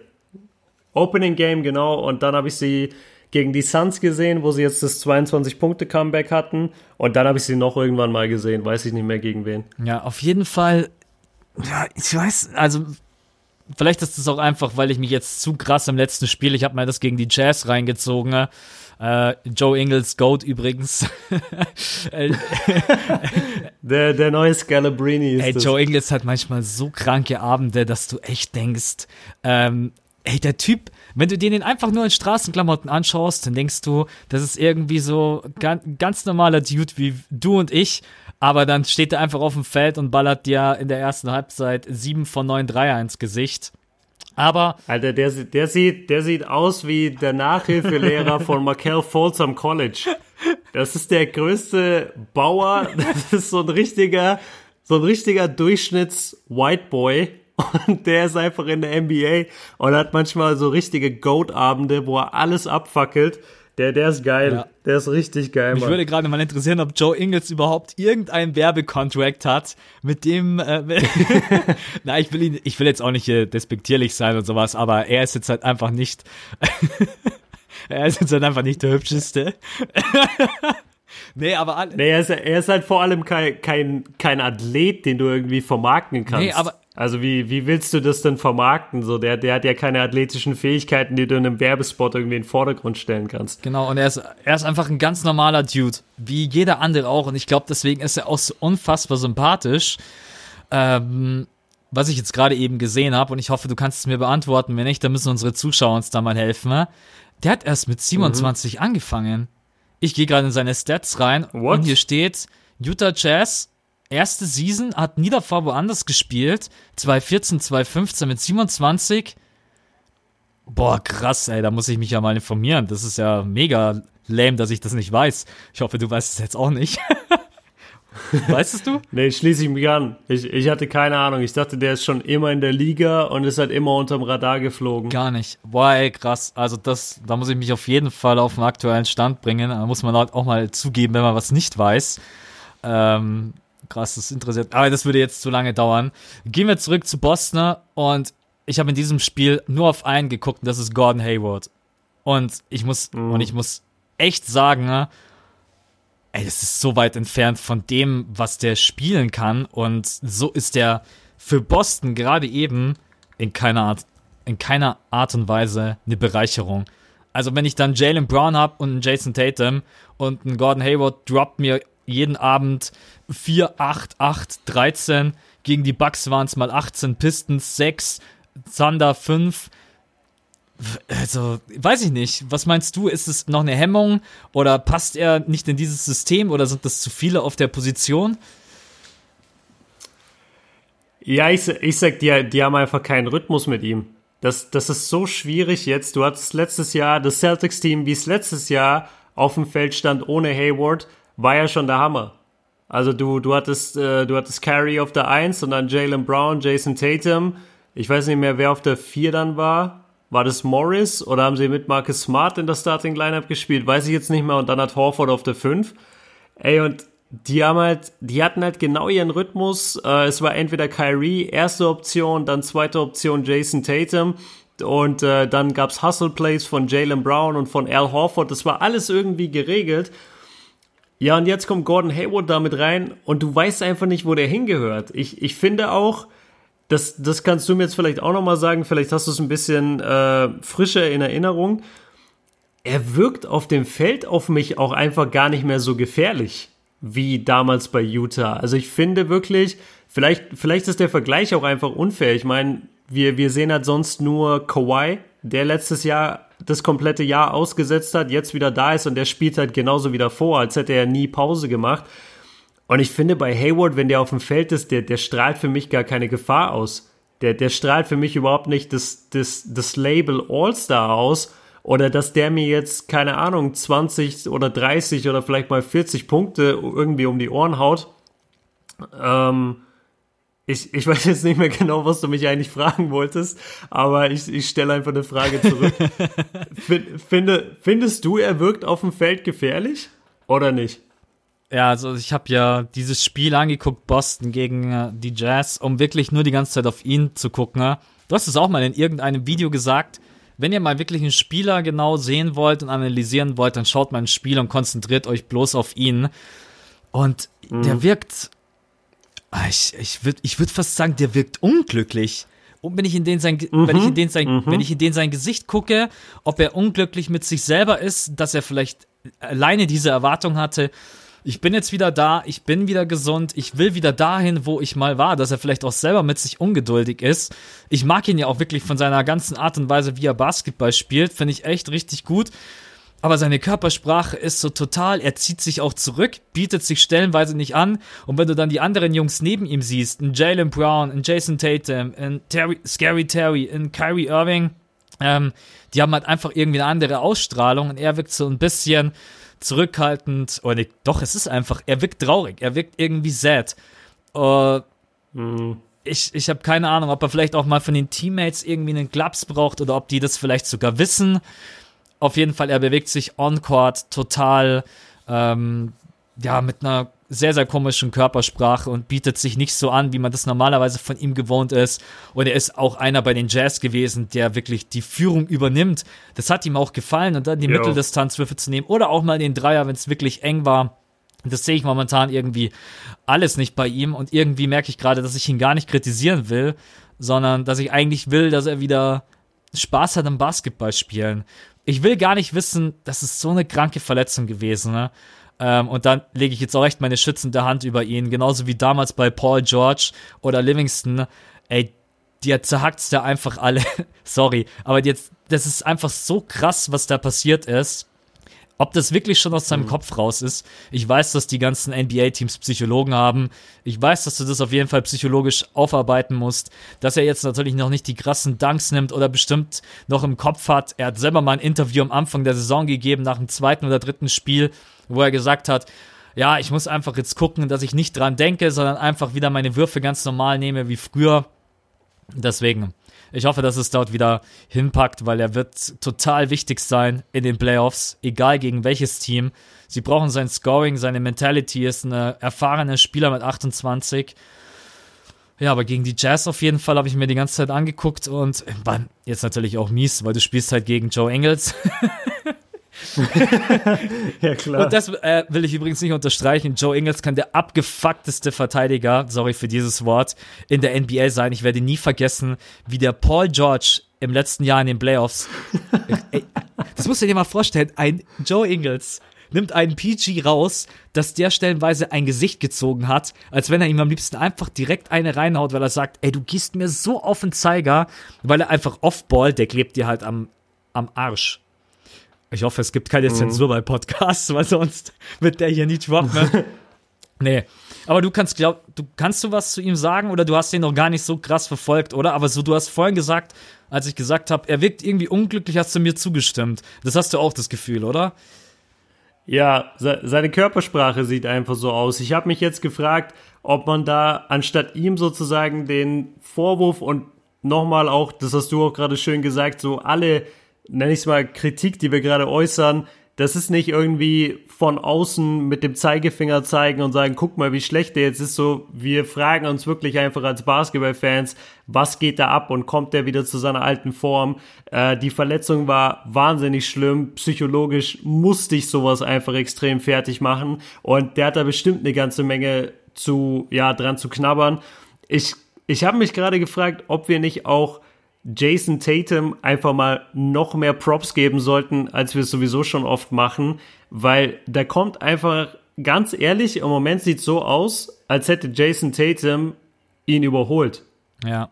Im, im Skillset. Als wäre er halt einfach die gesetzte Nummer zwei äh, als Scoring-Option bei den Celtics. Ja, und Gordon Hayward muss sich erstmal anstellen. Und ich glaube, das ganze Ding war einfach komplett anders geplant. Das war halt geplant als Kyrie und Gordon Hayward. Und ich erinnere mich noch, ich glaube, das war, ja, das war 2015, da war Gordon Hayward auch Free Agent oder 2014, glaube ich. Und äh, da war er auch Free Agent und Kyrie hat die ganze Zeit versucht, Gordon Hayward nach Cleveland zu bringen. Und es hat dann halt nicht geklappt, weil LeBron gegangen ist nach Cleveland und dadurch hatten die kein Cap Space mehr für, für Hayward natürlich. Aber das, die, die versuchen das, die haben das jahrelang versucht dass das klappt. Jetzt kommen sie zusammen bei den Celtics. Im ersten Spiel direkt kriegt er diese Horrorverletzung, zieht, sie, zieht sich diese Horrorverletzung zu. Da muss er ein Jahr auf der Bank warten und in seiner Reha und es ist schmerzhaft und es wächst wieder zusammen und es ist alles kacke. Und jetzt kommst du in dieses Team und du merkst einfach, oh shit, der Rookie ist im Moment besser als ich. Der Coach vertraut dem Rookie mehr als mir. Mein eigener Point Guard, mein eigentlich Kumpel, der mit mir dieses ganze Team hier aufbauen wollte, sogar der passt lieber zu Jason Tatum als zu mir. Ich, ich glaube echt, da springt oder da ist im Moment sehr, sehr viel Psyche dabei und das wird lange dauern und ich hoffe, es klappt, aber es wird lange dauern, glaube ich, bis der seinen Rhythmus wieder findet, weil du hast es auch gesagt, die Celtics sind auch so voll mit geilen Spielern. Also egal wer da von der Bank kommt, egal wer in der Starting Five ist, jeder von denen kann wirklich Basketball spielen. Und gerade Brown und Tatum, die sind so jung, die sind so athletisch, die bringen so viel Power, so viel Energie. Da kannst du als, ich nenne ihn jetzt mal wirklich, muss man ja auch schon machen, Veteran, kannst du da einfach auch mal echt dagegen abstinken, vor allem wenn du ein Jahr nicht gespielt hast. Ähm, ja, ich, ich, ich sehe es wie du. Ich, ich sehe ihn so ein bisschen äh, traurig auf dem Feld, so als kennt er seine Rolle noch nicht. Und man muss gucken, ob er sie finden wird oder ob die Celtics irgendwann sagen, ey, ganz ehrlich so, das läuft alles nicht und wir wollen auf jeden Fall die jungen Spieler behalten. Lass uns mal gucken, wen wir so für Gordon Hayward auf dem Trademark bekommen. Das war natürlich mies, aber habe ich auch gerade eben dran gedacht. Das, Pro das Problem ist einfach, Jason Tatum ist, ich weiß nicht, welches Talent derzeit größer ist. Ich habe mir gerade eben auch seine Stats aufgerufen. Er hat halt jetzt schon in den ersten zwölf Games gezeigt, dass er wahrscheinlich die nächsten Jump macht, legt mehr Punkte auf, legt mehr Assists auf, legt mehr Offensiv- und Defensiv-Rebounds, generell, generell Total Rebounds. Also der weiß halt auch mhm. einfach, was er kann. Und habe ich noch gar nicht so gesehen, wie groß der Druck vielleicht auch sein kann, dass du als Spieler dann siehst, hey, damit, da ist plötzlich jemand vor mir und der ist verdammt gut und der ist vielleicht besser als ich, dass sich das dann noch mehr hemmt, als wenn du zurückkommst und da ist keiner. Also keiner, der ansatzweise irgendwie dein All-Star-Niveau hat und du kannst ganz normal wieder zurück zu deinem Top-Level finden, ne? Aber jetzt hast du jemanden vor dir, der ist bei 100%, vielleicht bei 110%, der gibt jedes Game Gas. Ich weiß auch, dass Jason Tatum in dieser Saison wieder für ein paar Siege verantwortlich war ist ein guter, guter Gesichtspunkt. Finde ich, finde ich gut, dass du den mit reingebracht hast. Ähm, der Verlust von ihm wäre natürlich, wäre natürlich blöd, aber man muss überleben, überlegen, auch wenn Jason Tatum natürlich dann irgendwann, der wird jetzt nicht ewig in seinem Rookie-Vertrag drinstecken, und wenn er so weiterspielt, lass den mal nächste Saison über 20 scoren und äh, seine Stats mhm. beibehalten, ne? Dann, ja. Ich bin gespannt. Aber ich wünsche ihm trotzdem, und das will ich auch nochmal betonen, alles Gute. Also der soll wieder, soll wieder den Basketball spielen. Das ist jetzt echt nicht mit dem Finger auf ihn zeigen und sagen, schau dir mal die Kack-Stats an. Sondern einfach nur, dass man halt sieht als Beobachter, dem Jungen geht's nicht gut. So blöd das jetzt auch gerade ja. klingen mag. Und ähm, aber mal gucken. Boston allgemein Rhythmus stimme ich dir auch voll und ganz zu. Die haben letzte Saison natürlich irgendwie gefühlt 82 Spiele mit dem gleichen Roster, mit der gleichen Rotation gespielt, was am Endeffekt ja völlig äh, ja, man hat es gesehen, die waren so eingespielt, dass jeder gewusst hat, was der andere macht. Das fehlt jetzt natürlich gerade ein bisschen. Auch in Kyrie Irving, man sieht, hat mal ein Spiel drin, da droppt er über 30, dann hat er ein Spiel drin, da funktioniert er wieder überhaupt nicht. Ähm, die, glaube ich, die brauchen einfach noch ein paar Spiele, um, ja, um zu funktionieren. Ja, ganz kurz noch zu Kyrie. Wer mal wieder den ja, ich nenne es mal den alten Kyrie sehen will, wenn ihr noch die Chance habt, wenn ihr einen League Pass habt oder so die Highlights bei YouTube, zieht euch das Spiel gegen die Phoenix Suns rein. Das war so krass beeindruckend, wie du einfach gesehen hast. Die, die lagen, ich glaube, es waren 22 Punkte, dass sie zur Halbzeit hinten lagen oder im dritten Viertel. Und dann hat Kyrie halt 18 im vierten Viertel gemacht und einfach praktisch selber entschieden, so, ey, wir gewinnen dieses Game noch. Und du hast richtig gemerkt, wo dieser Takeover bei ihm eingesetzt hat, wo er einfach gesagt hat, ich, ich gewinne dieses fucking Game jetzt. Und dafür habe ich ihn so gefeiert, weil der Typ kann einfach alles. Und du siehst ihm mittlerweile seine, seine Erfahrung auch einfach an. Du siehst, dass er in äh, vier Jahren viermal in den Finals, oder? War, nee, er war nicht viermal, er war dreimal in den Finals. Ähm, dass er dreimal in den Finals war, dass er ein Champion ist, dass er mit LeBron James und Kevin Love zusammen gespielt hat. Ähm, ja, das, das nur so als kleiner Hinweis. Also wenn ihr den alten Kyrie Irving vermisst und euch manchmal fragt, so, ey, wo ist dieser krasse Spieler gegen die Phoenix Suns? Zieht euch das nochmal rein, das vierte Viertel, das war Wahnsinn. Also ich war komplett beeindruckt. Ja, bevor ich jetzt gleich zerhackt werde von allen. Weil ich ja sehe gerade, er hat gegen Phoenix 39 gedroppt, gegen die Nuggets 31, gegen die Pacers 18, Bucks 28, Pistons 31 und eine Wurfquote, die völlig krank ist. 10 von 16, 10 von 20, 6 von 12, 13 von 17, 13 von 28. Okay, äh, gegen die Jazz war, gegen die, gegen die, um mich äh, zu verteidigen, gegen die Jazz war er draußen, hat er nicht gespielt. Weiß ich gar nicht warum, vielleicht auch einfach nur, weil es ein Back-to-Back war, wenn ich das gerade richtig sehe. Ja, 9.11. Mhm. und 10.11. Ja, Back-to-Back-Games dann eh immer so eine Geschichte. Das ist, äh, hat man jetzt auch bei Philly gesehen, direkt äh, Back-to-Back-Game gegen die Grizzlies und zweimal Overtime. Ja, da kannst du halt, ah. ja, da bist du völlig, äh, ja, das ist einfach von der, ja, von der Kondition her heftig. Aber geiler Typ, also brauchen wir gar nicht, brauchen wir gar nicht drüber reden. Ja, ähm, nächstes Thema. Willst du machen? ja, lass uns mal vom, lass uns mal vom Osten jetzt langsam in den Westen kommen. Denn nee, hab ich wir haben Bock. natürlich. nee, hast du keinen Bock? Nee. Okay, dann Ey, wie, dann, dann geh du aus der Leitung, ich, ich mach's allein zu Ende, okay? wie lange wie lang sind wir denn schon? Ey, krass, okay. Ja, man merkt, wir haben uns die ganze Woche nicht geschrieben, nicht gehört, nicht gelesen, gar nichts. Alles gut. Hau. Ja, wir, wir brauchen einfach, wir brauchen mehr Kontakt, Max. Ja. Dann sind die Podcasts auch nicht immer so, als hätten sich zwei Freunde irgendwie ein Jahr nicht gesprochen. Das ist echt so. Ja, was musst du auch hier zu Familienfeiern gehen? Und warum muss ich auch irgendwo rumtingeln? Also, es ist halt. Ja. nee, es hat die Woche einfach nicht gepasst, aber egal. Also ich glaube, wir, also eine, eine Stunde 16 haben wir bisher und wir machen ja sonst immer so zwei Stunden Folgen. Ich denke, das kriegen wir jetzt alles noch entspannt rein. Und vor allem jetzt in der Western Conference, ich glaube, das ist ein Team, da hat gerade jeder Bock drauf und vor allem aus deutscher Sicht, weil es einfach so viel Spaß macht, Dennis Schröder in einem, ja, in einer, in einem Team zu sehen, das eben gewinnt, in einem Team zu sehen, das ein Contender ist in der Western Conference, zumindest für die zweite Playoff-Runde, vielleicht sogar fürs Western Conference-Finale. OKC gewinnt die ihre letzten sieben Spiele in Folge. Und ich will dich einfach nur fragen, so wie du mich auch gerade gefragt hast, wie viele Spiele hast du bisher von OKC gesehen und was ist dir aufgefallen und wie gut gefällt dir Dennis Schröder? Weil er kann dir nicht nicht gefallen einfach gerade. Ähm, ich habe tatsächlich relativ viele gesehen und witzigerweise immer, wenn Dennis Schröder äh, Starter war. Ich habe kein einziges Game gesehen, als Westbrook Starter war. Das sagt vielleicht auch schon äh, ein bisschen was darüber aus, wie der Fokus halt auf ihm liegt. Äh, mhm. Ganz kurz Korrektur, sie haben jetzt natürlich gegen die Mavs verloren. Die Serie ist damit gerissen, leider. Aber Ach so, ja, okay. genau, aber das war ja jetzt erst heute Nacht oder gestern Nacht mit dem Podcast. Das ist immer so wann man den Podcast veröffentlicht. Ähm, genau. Genau. Aber gegen die Mavs, auch da habe ich mir das Spiel komplett reingezogen. Und ich, wir haben ja in unser Skript reingeschrieben und das finde ich echt total interessant. Also Dennis Schröder gefällt mir mega gut von seiner Art und Weise Basketball zu spielen, von seiner Art und Weise dieses Team anzuführen, äh, wie Paul George, Steven Adams, aber also halt einfach wirklich zwei gestandene Spieler, wie die mit ihm umgehen, auch alle anderen. Aber seine Stats, ich habe mir heute mal seine Stats angeguckt, die sind die sind schlechter als oder das sind teilweise die äh, schlechtesten Stats, die er so stellenweise hatte. Aber warum kommt einem das so gut vor, wie er spielt? Ich kann mir diese Frage seit ich habe mir das Spiel angeguckt und ich habe mir seine ganzen Spiele reingezogen, in denen er Starter war.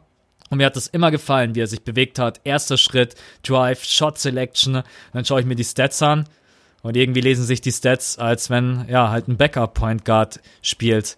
Aber mhm. ich kann ich es mir nicht erklären, weil wie du gesagt hast, ich habe Bock auf ihn, ich habe Bock auf OKC, finde ich mega geil, dass die sich gefunden haben. Die sind, glaube ich, mit 0-5 reingestartet und haben dann jetzt, äh, oder 0-4 und haben dann jetzt sieben in Folge gewonnen und haben stellenweise auch echt geilen, manchmal auch knappen Basketball gespielt. Und Dennis Schröder hat übernommen, als Westbrook wieder raus musste gegen die Pelicans, hat gegen die Cavs äh, wenn ich es auswendig richtig im Kopf habe, 28 Punkte gescored. Ja, Yo. aber warum, les ja. aber warum lesen sich die Jetzt den Ball spiele ich mal rüber zu dir, weil ich keine Ahnung habe, warum es so ist. Warum sind die Stats eigentlich kacke? ja, okay, eigentlich kacke muss man schon in Anführungszeichen setzen, weil eigentlich sind die schon gar nicht so schlecht. Also 17 Punkte im Schnitt, und äh, dann hat er 4,5 Rebounds, 5 Assists ungefähr und einen Steal pro Spiel.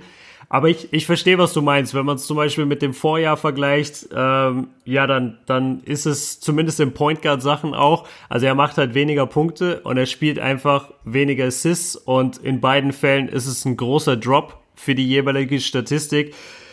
Ich, ich erkläre es mir eigentlich so, also ich sehe es auch wie du, dass er auf dem Feld und wenn man sich die Spiele anguckt, er ist, er spielt extrem geil. Also er spielt richtig gut. Er führt diese, er führt dieses Thunder-Team wirklich. Er ist meiner Meinung nach komplett akzeptiert dort. Ich habe noch gar nichts gesehen, wo ich mir dachte, ey, das sieht jetzt so aus, als hätten sie ihn ignoriert oder als hätte Paul George gesagt, ey, du bist mir so egal, Dennis, ich nehme jetzt den Ball und mach's alleine. Gar nicht, ja. Er macht es wirklich gut. Er macht das gut und er hat, finde ich, wirklich ein Standing im Team. Er scheint sich auch mit Westbrook gut zu verstehen. Die beiden sehe ich immer am Reden, auch wenn sie zusammen auf dem Feld waren.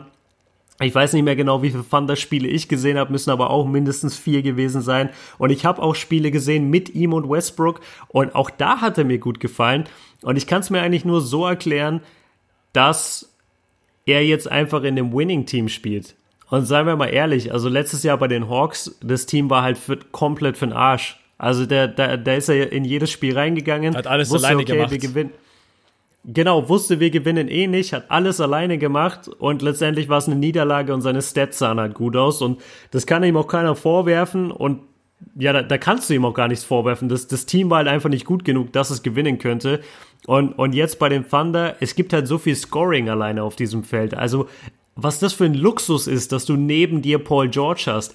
Und der kann halt auch mal selber seinen Wurf kreieren. Da musst du nicht jedes Mal einen Assist spielen.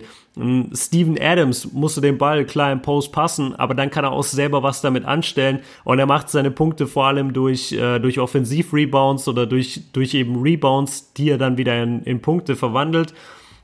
Was, was ich zum Beispiel super interessant finde, aber bei den Stats, das hast du, glaube ich, ausgelassen, seine, seine Rebounds waren im letzten Jahr bei 3,1 Das hab ich vorhin und in diesem gesehen. Jahr bei OK.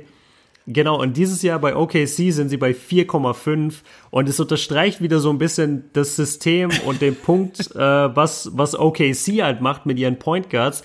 Und zwar, dass sie die Point Guards einfach die Rebounds einsacken lassen, damit der Point Guard direkt abgehen kann für den Fast Break. Das, das habe ich ja schon oft und ich denke auch andere haben das oft kritisiert bei Westbrook eben, weil es einfach so aussieht, als würden Steven Adams und die Großen, also die Big Men, bei den Thunder mit Absicht nicht rebounden und mit Absicht Russell Westbrook den Ball kriegen lassen, damit er seine Stats schön padden kann. Ich muss da so ein bisschen zurückrudern mittlerweile, weil es halt einfach deren System ist. Die wollen, dass der Point Guard den Rebound snatcht und dann direkt abgehen kann. Adams das, ist das in finde der ich Zeit auch schon lange vorne. Das ist ja auch, ja, ich stimme dir absolut zu. Nochmal, sorry, ich, ich habe das nicht gehört. Ähm, Adams ist in der Zeit natürlich auch schon längst vorne, wenn Dennis Schröder den Rebound holt. Wenn aber Adams den erstmal Klar, hinten holt, klar. dann steht Adams unterm eigenen Korb und dann gibt er den Ball Dennis Schröder oder Westbrook. Da muss Adams erstmal vorlaufen. Du lässt locker vier Sekunden liegen. Deswegen, äh, die Spielweise von OKC, ja, es ist, viele sagen dann immer, es ist dieses Stats-Chasing sehe ich mittlerweile auch überhaupt nicht mehr so. Das ist einfach deren Spielweise.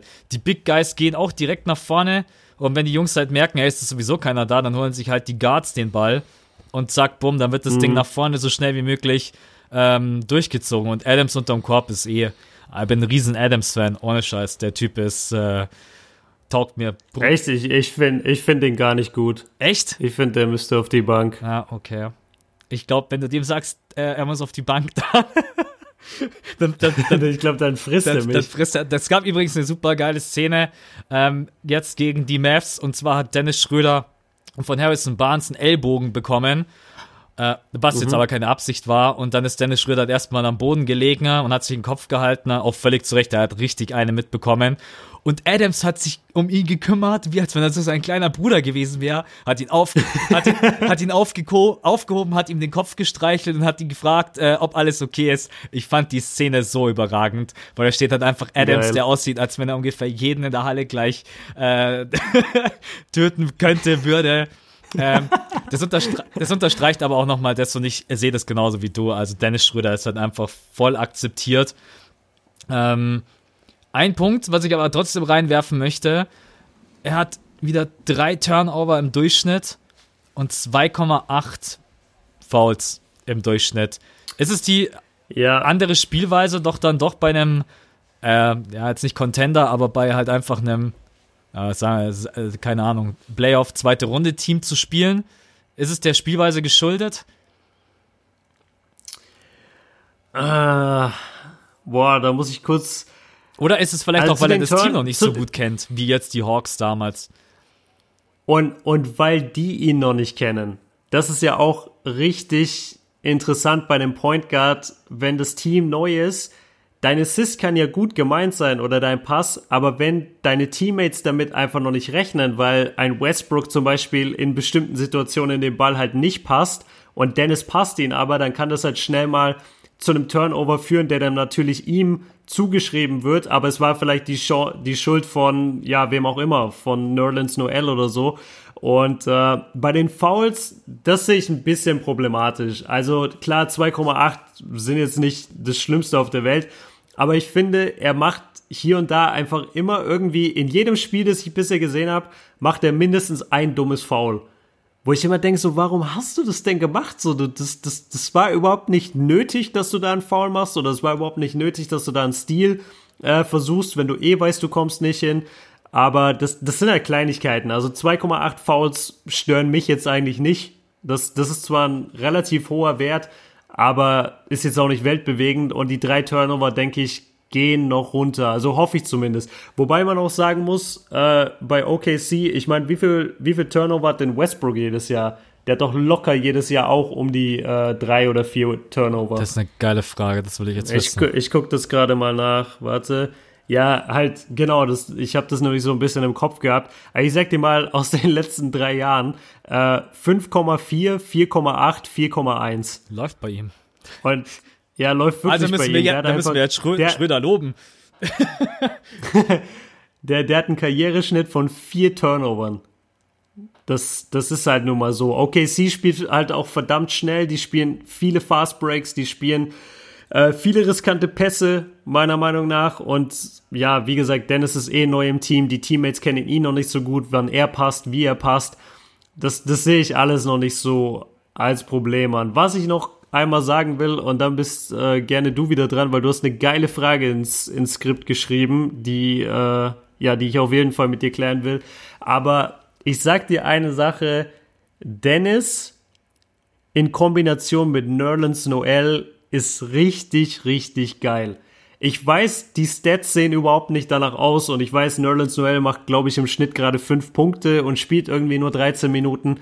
Wenn die beiden auf dem Feld sind, die haben einfach eine Connection. Und da ist es zum Beispiel auch so, da, kommen, da kommt im Moment noch nicht jeder Ball an. Das ist mir aufgefallen wenn die beiden Pick and Roll spielen, dann kommt noch nicht jeder Ball. Da ist manchmal eine Hand dazwischen, manchmal geht der Ball durch die Hände von Nerlens Noel. Aber ich sag dir, im Laufe der Saison werden die beiden sich finden und dann werden die so ein geiles Pick and Roll Duo sein.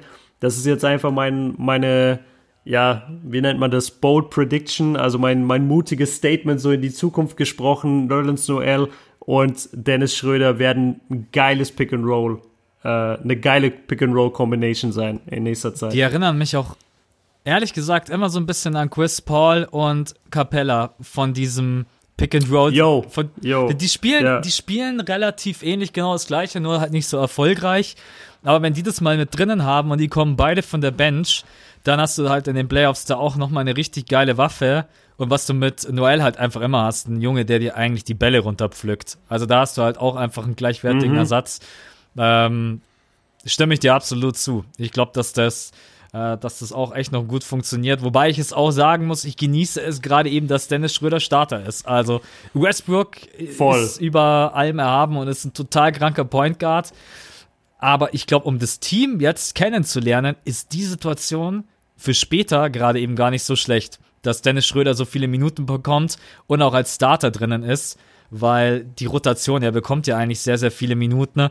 wird immer so mal sein, dass der rein rotiert und ist mit der Starting Five auf dem Feld oder halt dann mit den anderen vier. Deswegen glaube ich, ist das eine, eine richtig gute Sache. Ja, die Frage, die ich uns reingeschrieben habe, weil mir das vorhin so gekommen ist, und jetzt ist er ja schon das zweite Mal verletzt, war einmal zu, zum Beginn verletzt und äh, jetzt wieder. Ist Westbrooks Spielweise zu athletisch und bis ins hohe Alter so spielen zu können, wie er spielt. Es gibt ja kaum jemanden, der so krank impulsiv spielt, wie er. Der erste Schritt, wie der abspringt, der springt ja jedes Mal ab, als wenn er über einen Korb drüber springen will. Und jetzt, mhm. ähm, jetzt ist er das zweite Mal verletzt. Und ich hoffe, dass das nicht so ein schleichendes Ding ist. Immer mal wieder eine Verletzung, immer mal wieder der Knöchel, immer mal wieder die Bänder, dann mal das Knie ich drop die Ra Frage jetzt einfach rüber zu dir. Was, was sagt dein Gefühl? Weil normalerweise ist er für seine Art und Weise, wie er Basketball spielt, eh super wenig verletzt gewesen. Ist mein persönliches Empfinden. Ne? jetzt habe ich, voll, hab ich voll erwartet, dass da noch was kommt. Nee, ich habe jetzt gerade den. Ich, ich, wenn du, ich finde es auch eine super schwierige Frage. Also ich kann jetzt nicht behaupten, dass ich da eine, da eine Antwort drauf habe. Und ich glaube auch, dass Westbrook jetzt nicht so wie Derrick Rose spontan mal in seiner Prime sein Game umstellen kann. Muss er jetzt auch gar nicht. Das ist jetzt keine schlimme Verletzung und er kommt auch bald wieder zurück. Aber war ja. einfach mal so eine Frage, die ich mir jetzt heute gestellt habe, als ich mir dieses Game reingezogen habe. Boah, richtig schwer. Also einmal zu der Verletzung, was mir gerade so im, im Kopf direkt gekommen ist die Verletzung, die zweite, die war halt jetzt echt einfach unglücklich. Also er ist, er ist zum Rebound, glaube ich, gesprungen oder sonst irgendwas. Er ist auf jeden Fall unterm Korb irgendwie gesprungen, ist dann wieder auf den Boden gekommen und ist halt auf dem Fuß von irgendjemand gelandet und hat sich dabei übertrieben, ist halt umgeknickt und hat sich dabei übertrieben seine, seine Bänder überdehnt. Da, da kann er eigentlich nichts dafür. Das war jetzt kein, ich springe und komme falsch auf, also habe mich selber verletzt oder ich springe und während des Sprungs versagt irgendwie ein Muskel oder ich reiß mir irgendwas oder so. Das, die zweite Verletzung war jetzt einfach Pech. Ich gebe dir recht, dass es super ist für Dennis. Das, das ist echt wichtig, das ist ein wichtiger Punkt. Kann sein Spiel oder kann er bis ins hohe Alter so spielen, beziehungsweise wird er dann noch von Wert sein für irgendein Team? Das, das ist schwierig. Das ist verdammt schwierig. Also er hat, er hat keinen verlässlichen Dreier. Das heißt, du kannst ihn eigentlich ja, du kannst ihn nicht gut Off-Ball stellen. Und ey, das, das geht halt einfach nicht. Du, du kannst dir Westbrook überhaupt nicht ohne Athletik vorstellen. Den sein ganzes Game, seine ganze Existenz basiert auf Athletik. Selbst wenn der, selbst wenn der ein äh, Postgame-Interview gibt, merkst du, wie athletisch der ist. Der, der ist einfach ein Monster von einem Mann. Ähm, ich, ich kann's mir, ich kann mir nicht vorstellen, dass wenn die Athletik weggeht, dass Westbrook auch nur halb so wertvoll ist, wie es jetzt ist. Aber um, um das auch äh, mit einzuwerfen, ich kann mir einen Westbrook auch gut vorstellen wie einen LeBron, der einfach bis in die hohen 30er athletisch wie nochmal was sein wird. Weil er so einen kranken einfach, Körper hat, ja. Ja, der, wann haben wir denn jemals, du hast Derrick Rose angesprochen und ich, ich Halt, ich habe viele von euch oder viele von den Jungs schreiben mir oft so, ja, wenn Derrick Rose äh, nie verletzt gewesen wäre, dann, dann würden wir gar nicht über die Athletik von Westbrook reden. Bullshit. So die, die, Verlet die Athletik von Westbrook ist einzigartig. Der Typ ist so schnell, so krass, so breit, so muskulös und springt dir jedes Mal noch aus der Halle. Ich glaube echt, wir haben noch nie so einen Typen gesehen auf der Point Guard Position. Und deswegen glaube ich auch, dass seine Athletik ähnlich wie bei LeBron lange, lange anhalten wird. Und deswegen glaube ich, wird es gar nicht so das Problem, dass er ins hohe Alter spielen kann.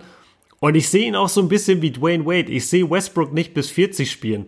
Ich, ich sehe den retiren mit, was ist er denn jetzt? 30. Jetzt müsste er 31 sein? 30? Mhm.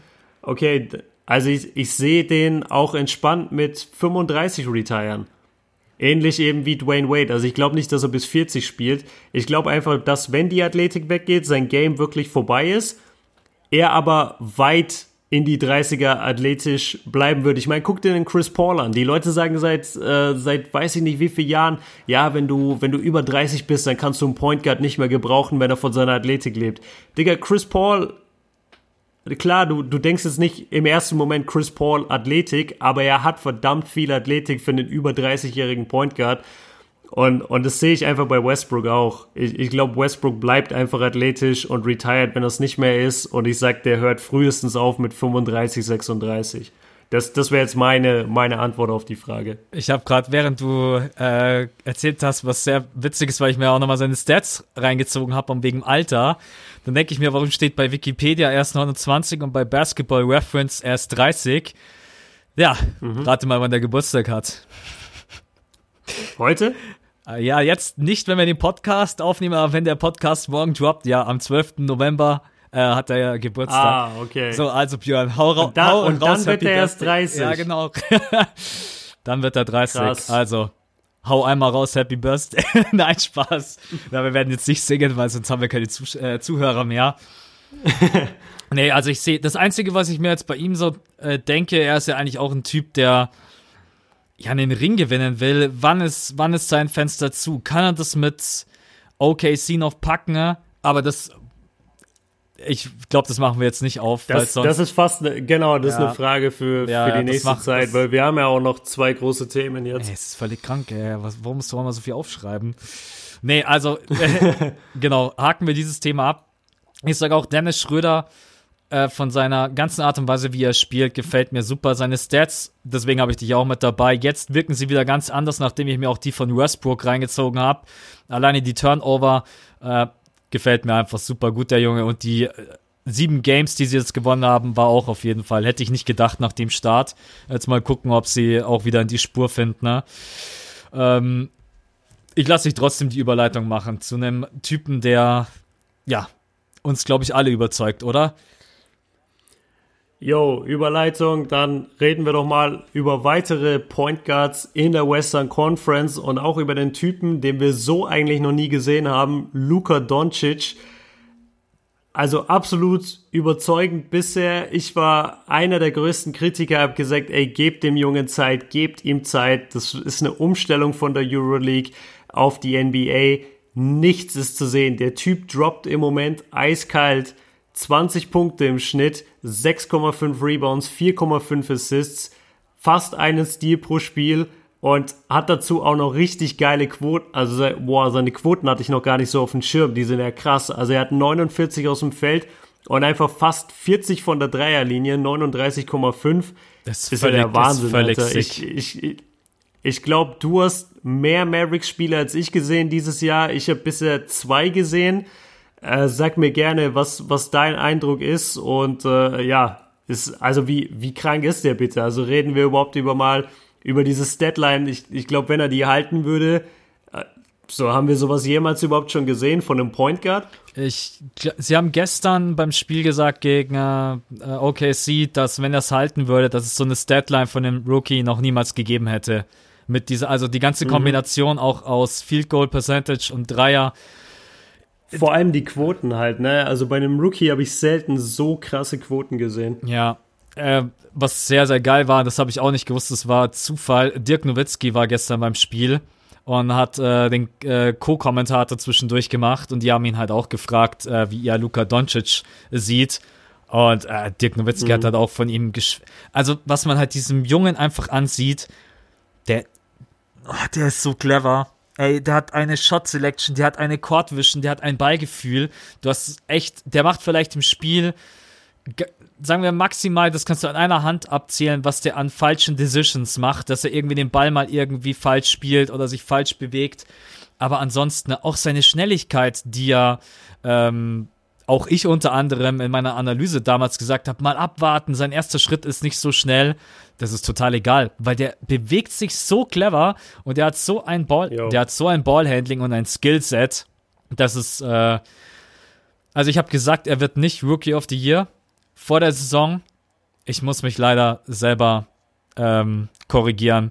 Das, da, führt, da, hm. führt kein, da führt kein Weg dran vorbei, wenn er so weiterspielt. Der spielt wie ein 26, 27-Jähriger. Ist jetzt für mich schon der Rollenspieler bei den Mavs, was total verrückt ist. Also da ist ein Harrison Barnes mit drin, in DeAndre Jordan, äh, in Matthews, äh, gut, Dennis Smith Jr. ist selber noch super jung, Dirk Nowitzki ist jetzt raus, äh, kommt hoffentlich jetzt dann auch bald wieder zurück. Ich habe auch nicht so mega viele Spiele gesehen, aber ich habe halt jetzt das letzte gesehen. Ähm, das war halt zufälligerweise jetzt auch noch die Thunder gegen äh, die Mavs. Und er spielt einfach extrem clever und seine Wurfquote unterstreicht es halt auch. Und Dirk Nowitzki hat dann auch gesagt, ich habe das Gefühl, jeden Wurf, den der nimmt, der ist irgendwie drinnen. Ist natürlich nicht so, mm. aber generell, ich würde fast sagen, die Mavs haben alles richtig gemacht, oder? Mit dem Trade gegen, äh, jetzt muss ich gleich nochmal. Gegen Trey Young. Genau, gegen Trey Young. Ja, haben sie gesagt, pass mal auf, wir wollen lieber Luka Doncic haben. Und er fühlt sich halt auch super wohl. Also man sieht es in der Körpersprache, äh, dass der in Dallas sich, glaube ich, richtig, richtig zu Hause fühlt. Ist ein geiler Junge. Von den anderen Jungs muss ich jetzt auch gestehen, von DeAndre Ayton und von Trey Young habe ich nicht so viel gesehen. Äh, von äh, Kevin Knox, Miles Bridges und ich muss jetzt ehrlich sagen, ich habe von Luka Doncic am meisten gesehen, aber das, was ich halt gesehen habe, ist einfach nur mega, mega überzeugend. Wie hast, wie hast du ihn gesehen und wenn es nur ein oder zwei Spiele waren, was ist dein Gefühl von seiner Art und Weise, wie er Basketball spielt? Es ist, es ist, äh, ohne Scheiß, mir fehlen einfach die Worte. Und, und das sage ich jetzt nicht, weil, weil ich faul bin oder weil ich mir nichts überlegen will. Aber ich versuche das echt gerade, also ich versuche sein Game in irgendeiner Weise zu beschreiben und, und zu sagen, was er für einen Impact auf dem Feld hat, aber ich, ich krieg's einfach nicht hin. Ich habe noch nie einen Rookie gesehen und ich betone das immer wieder, weil, weil das für mich ist es die schwerste Position im Basketball und für mich gehört da so viel dazu, dass du als Rookie Point Guard zeitweise, phasenweise, manchmal ein ganzes Spiel einfach der beste Spieler auf dem Feld bist. Das ist unglaublich, was du dafür alles leisten musst, wie intelligent du dafür sein musst, wie gut du deine Mitspieler dafür kennen musst, wie gut deine Shot Selection sein muss, wie ähm, sag mir einen wacken Point Guard in der NBA, den du halt da verteidigen musst. Also jede Nacht spielst du gegen die besten Point Guards der NBA und oder der Welt und der Typ legt halt einfach 20 auf, macht es auch noch geil. Du, du hast es angesprochen und das, das, war, das war eine super äh, Formulierung, wie du das getroffen hast der ist nicht der schnellste, aber der bewegt sich clever. Der ist so clever auf dem Feld, dass er einfach immer frei steht, dass er sich immer was kreieren kann, dass er immer seine Mitspieler in Szene setzen kann. Ich muss gestehen, ein Spiel, das ich gesehen habe, war gegen die Lakers und da ist er voll untergegangen. Stimmt, das habe ich auch gesehen, ja. ja. Genau, das haben wir beide gesehen und da hat er halt voll versagt, muss man leider sagen. Ich, ich weiß jetzt nicht, wie der Boxscore aussieht, wie seine Statline da aussah. Ich, ich kann mir nicht vorstellen, dass es so gut aussah, aber ich erinnere mich, glaube ich, auch, dass er im dritten oder vierten Viertel Es, es, sieht gut aus, aber das Spiel war nicht gut. Also er hat 14 Punkte gemacht, 5 von 11, 3 von 6 fünf Rebounds, Krass. sieben Assists, aber trotz allem, ich kann mich erinnern, dieses es Spiel. Es war trotzdem voll das Scheißspiel. Ja, ja, es war nicht sein, es war nicht sein bestes Spiel, aber trotz allem krass, dass er dann trotzdem diese Wurfquoten hat und, äh, aber das war nicht sein bestes Game, nee. Ja, das war aber auch, das war so äh, sympathisch, wie, wie er da am Anfang überhaupt gestrahlt hat, als er LeBron das erste ja. Mal die Hand geben durfte. Und dann nach dem Spiel, wie er da vor der Umkleide wartet, dass LeBron das Jersey für ihn signiert. Das war, ich feiere das so krass an den ganzen Rookies, dass die, ja, die sind einfach Fans auch. Das, ich finde das richtig cool, dass die einfach auch Fans sind und dass die sich total freuen, dass sie gegen einen LeBron James spielen dürfen. Und das ist das Gleiche wie, äh, ich erinnere mich, Dirk Nowitzkis Biografie. Also das ist so eine inoffizielle Biografie, glaube ich, die habe ich gelesen, als ich ein Kind war. Und da wurde auch immer davon geschrieben halt, dass, dass Dirk sich so krass gefreut hat auf dieses erste Spiel gegen MJ. Und Dirk kannst du als Rookie ja nicht vergleichen mit Doncic. Wahrscheinlich wusste MJ überhaupt nicht, wer Dirk ist. Und da gab es wahrscheinlich auch kein Jersey-Austausch. Aber einfach dieses Feeling, dass die Fans sind, feiere ich. Und ich, ich muss es nochmal sagen. Also ich habe noch nie einen Rookie Point Guard gesehen, der so überzeugt hat. Ich habe noch nie einen Rookie Point Guard gesehen, der sich so clever bewegt. Und der Typ ist wirklich, also auf Englisch würde ich sagen, der ist the real deal. Der, der ist einfach das, der ist genauso wie beschrieben in der Werbung. Die Leute haben mich zugetextet mit, ey, der ist so krass und der wird alles rasieren in der NBA. Und ich habe immer gesagt, chillt mit solchen Statements. Die Euroleague ist nicht die NBA, der Junge ist jung, der muss erstmal ins neue Land kommen, der muss sich mit allem arrangieren, bla bla bla. Er hat mich eines Besseren belehrt. Also der kommt da echt rein. Ich würde fast sagen, das ist so ein bisschen in Richtung europäischer LeBron James. Also der kommt mit dem größten Hype überhaupt für einen Europäer ever in die NBA und zerlegt halt von Tag 1. Also ich habe ihn jetzt halt einmal wack gesehen, aber ich weiß auch in LeBrons Rookie-Saison gab es Spiele, wo er wack war.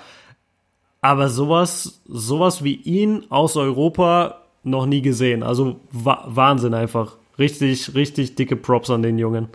Also es war, weil auch natürlich nicht jeder den League Pass hat und deswegen äh, das nicht nachgucken kann.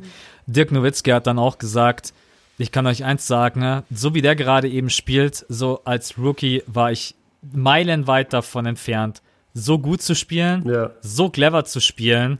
Äh, Und Dirk Nowitzki hockt ja nicht einfach, übrigens sehr, sehr geil, Dirk Nowitzki ist bei jedem Korb von den Mavs total abgegangen.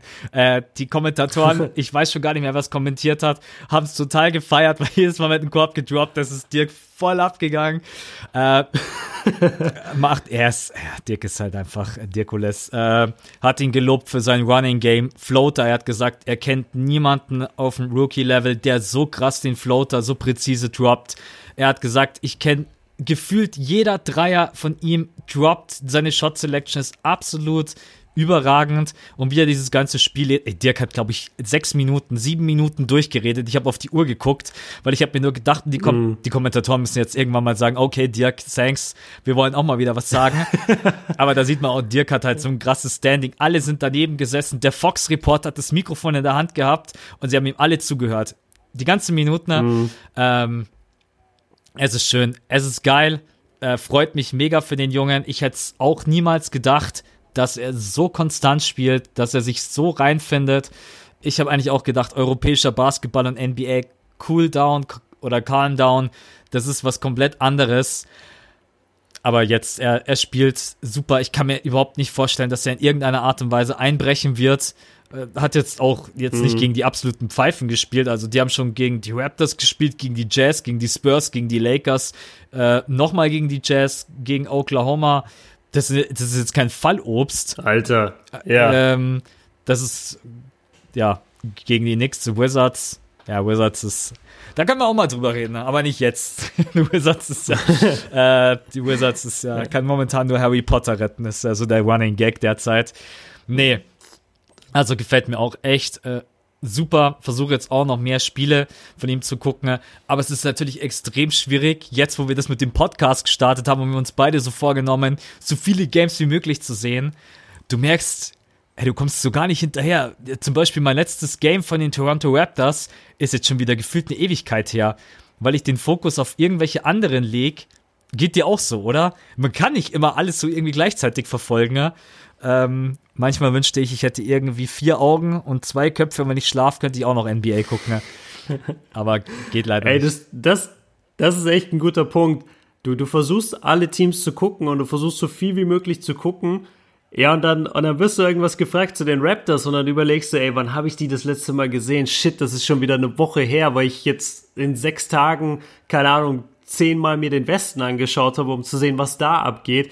Also es, es geht einfach nicht, dass man alles guckt. Und manchmal ist man eben einfach auf die Stats angewiesen, manchmal zieht man sich eben nur die Highlights rein, aber man bekommt halt so ein, auch wenn man nicht jedes Spiel komplett sieht, man bekommt zumindest ungefähr eine, einen Vibe, wie das Team gerade steht, wer sind die wichtigen Spieler, wer macht was und so weiter. Und dann musst du halt trotzdem aber ab, was heißt ab und zu, eigentlich fast einmal die Woche musst du eigentlich jedes Team sehen. Also ich, ich habe, glaube ich, mittlerweile so einen Rhythmus, wo ich innerhalb von sieben Tagen eigentlich immer so eine Rotation durch habe, wo ich jedes Team einmal gesehen habe. aber es, ey, es ist unglaublich. Die Bian es ist Rotation. unglaublich viel Basketball, Alter. Ja, was. Aber komm, ganz ehrlich, es macht auch so viel Bock und es ist, also mir, mir macht Spiele gucken, ganze Spiele gucken, glaube ich, am meisten Spaß von allem. Also Videos produzieren ist geil, äh, streamen ist geil, Podcast aufnehmen ist geil.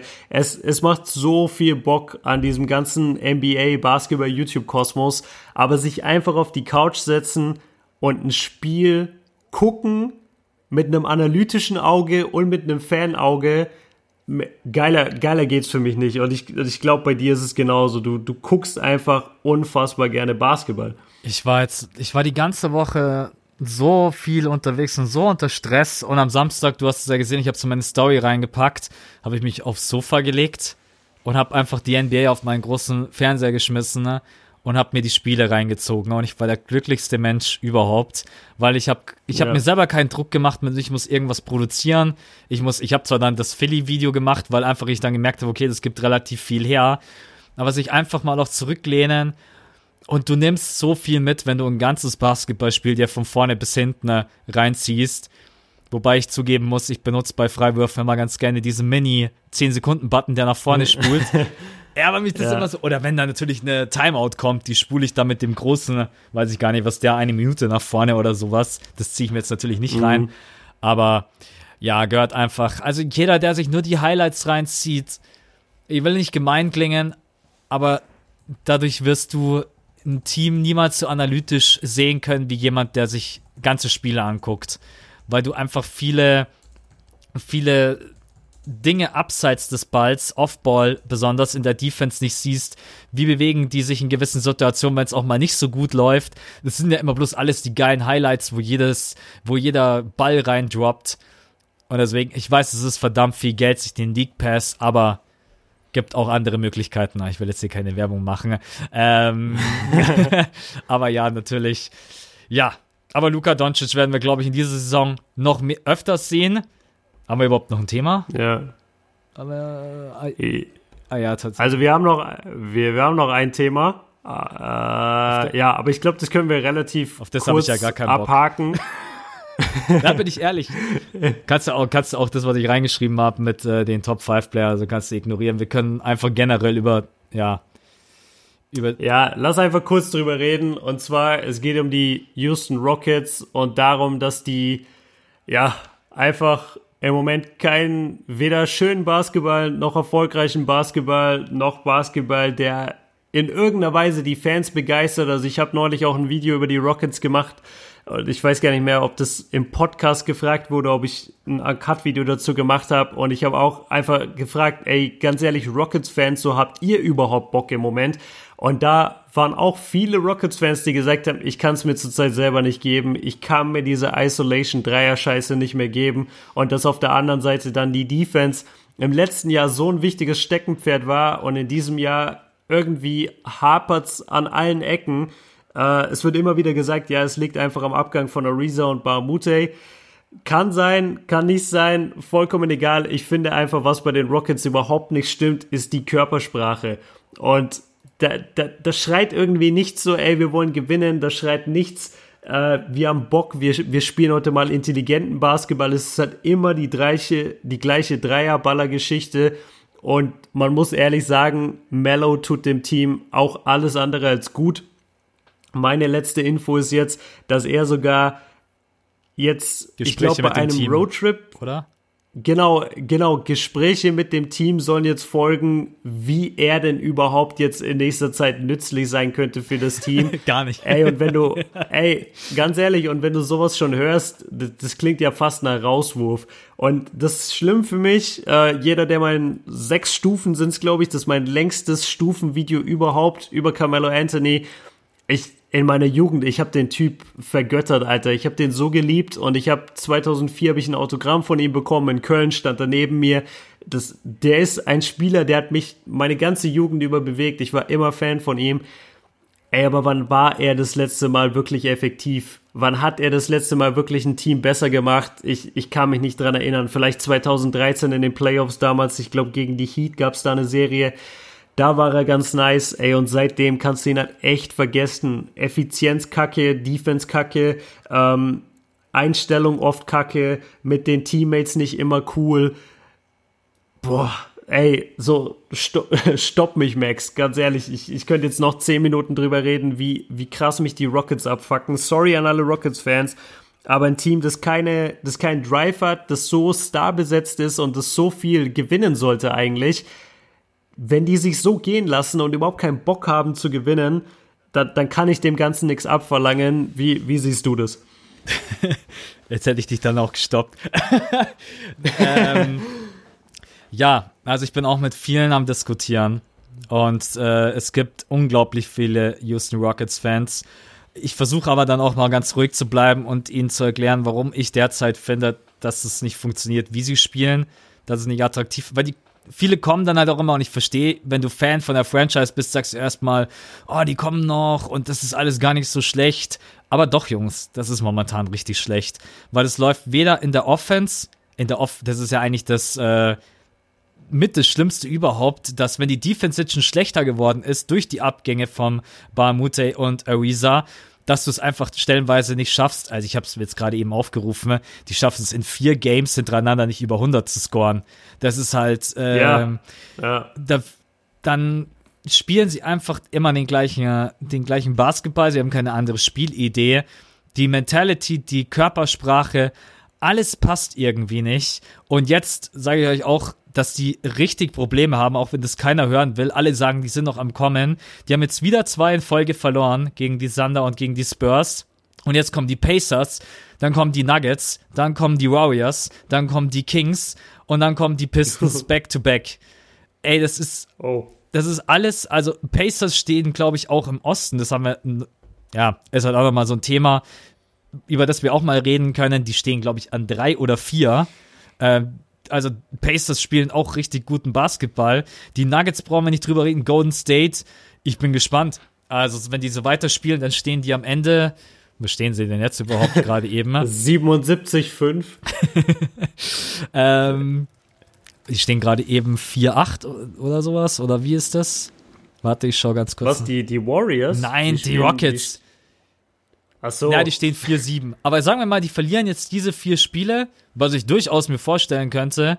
Auch die Kings, sorry, ähm, die sind gefährlich. Hätte ich niemals gedacht. Mit dieser Kombination mit De'Aaron Fox, Buddy Hield, äh, Marvin Bagley und so weiter und so fort. Dann stehen die einfach mal 4-11. Ja, und sorry, wenn du 4-11 stehst, stehst und du willst der Nummer 2 Seed sein, da will ich mal sehen, wie du das noch alles aufholst. Weil ja, ich habe ich möchte auch nicht zu negativ sein, weil ich merke auch immer, wie ich dann total negativ über diese Franchise rede. Aber wenn ich überlege, was letztes Jahr war und wie sie gespielt haben, von der Offense und von der Defense her, und was sie jetzt spielen,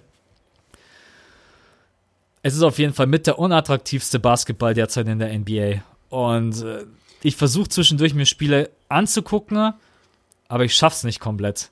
Weil manchmal weiß ich schon das Ergebnis und äh, Ja. und dann ist es kein.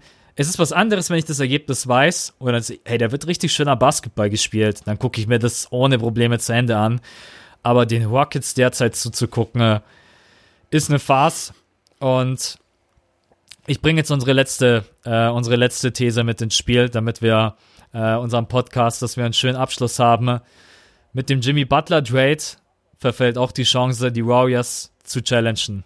Oder? Keine, Boah. keine, Boah, fuck.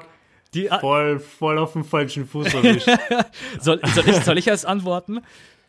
nein, nein, nein, lass lass es überlegen. Mit dem Jimmy Butler Trade verfällt auch die Chance, die Warriors zu schlagen. Weil sie ihn jetzt natürlich nicht bekommen ja. haben. Ja, ja, absolut. Äh. Die, die Rockets hätten sie challengen können, wenn sie es irgendwie geschafft hätten, eigentlich so gut wie jeden Spieler zu behalten und trotzdem Jimmy Butler dazu zu bekommen, dann wäre es in irgendeiner Weise gegangen, selbst dann wäre es knapp geworden.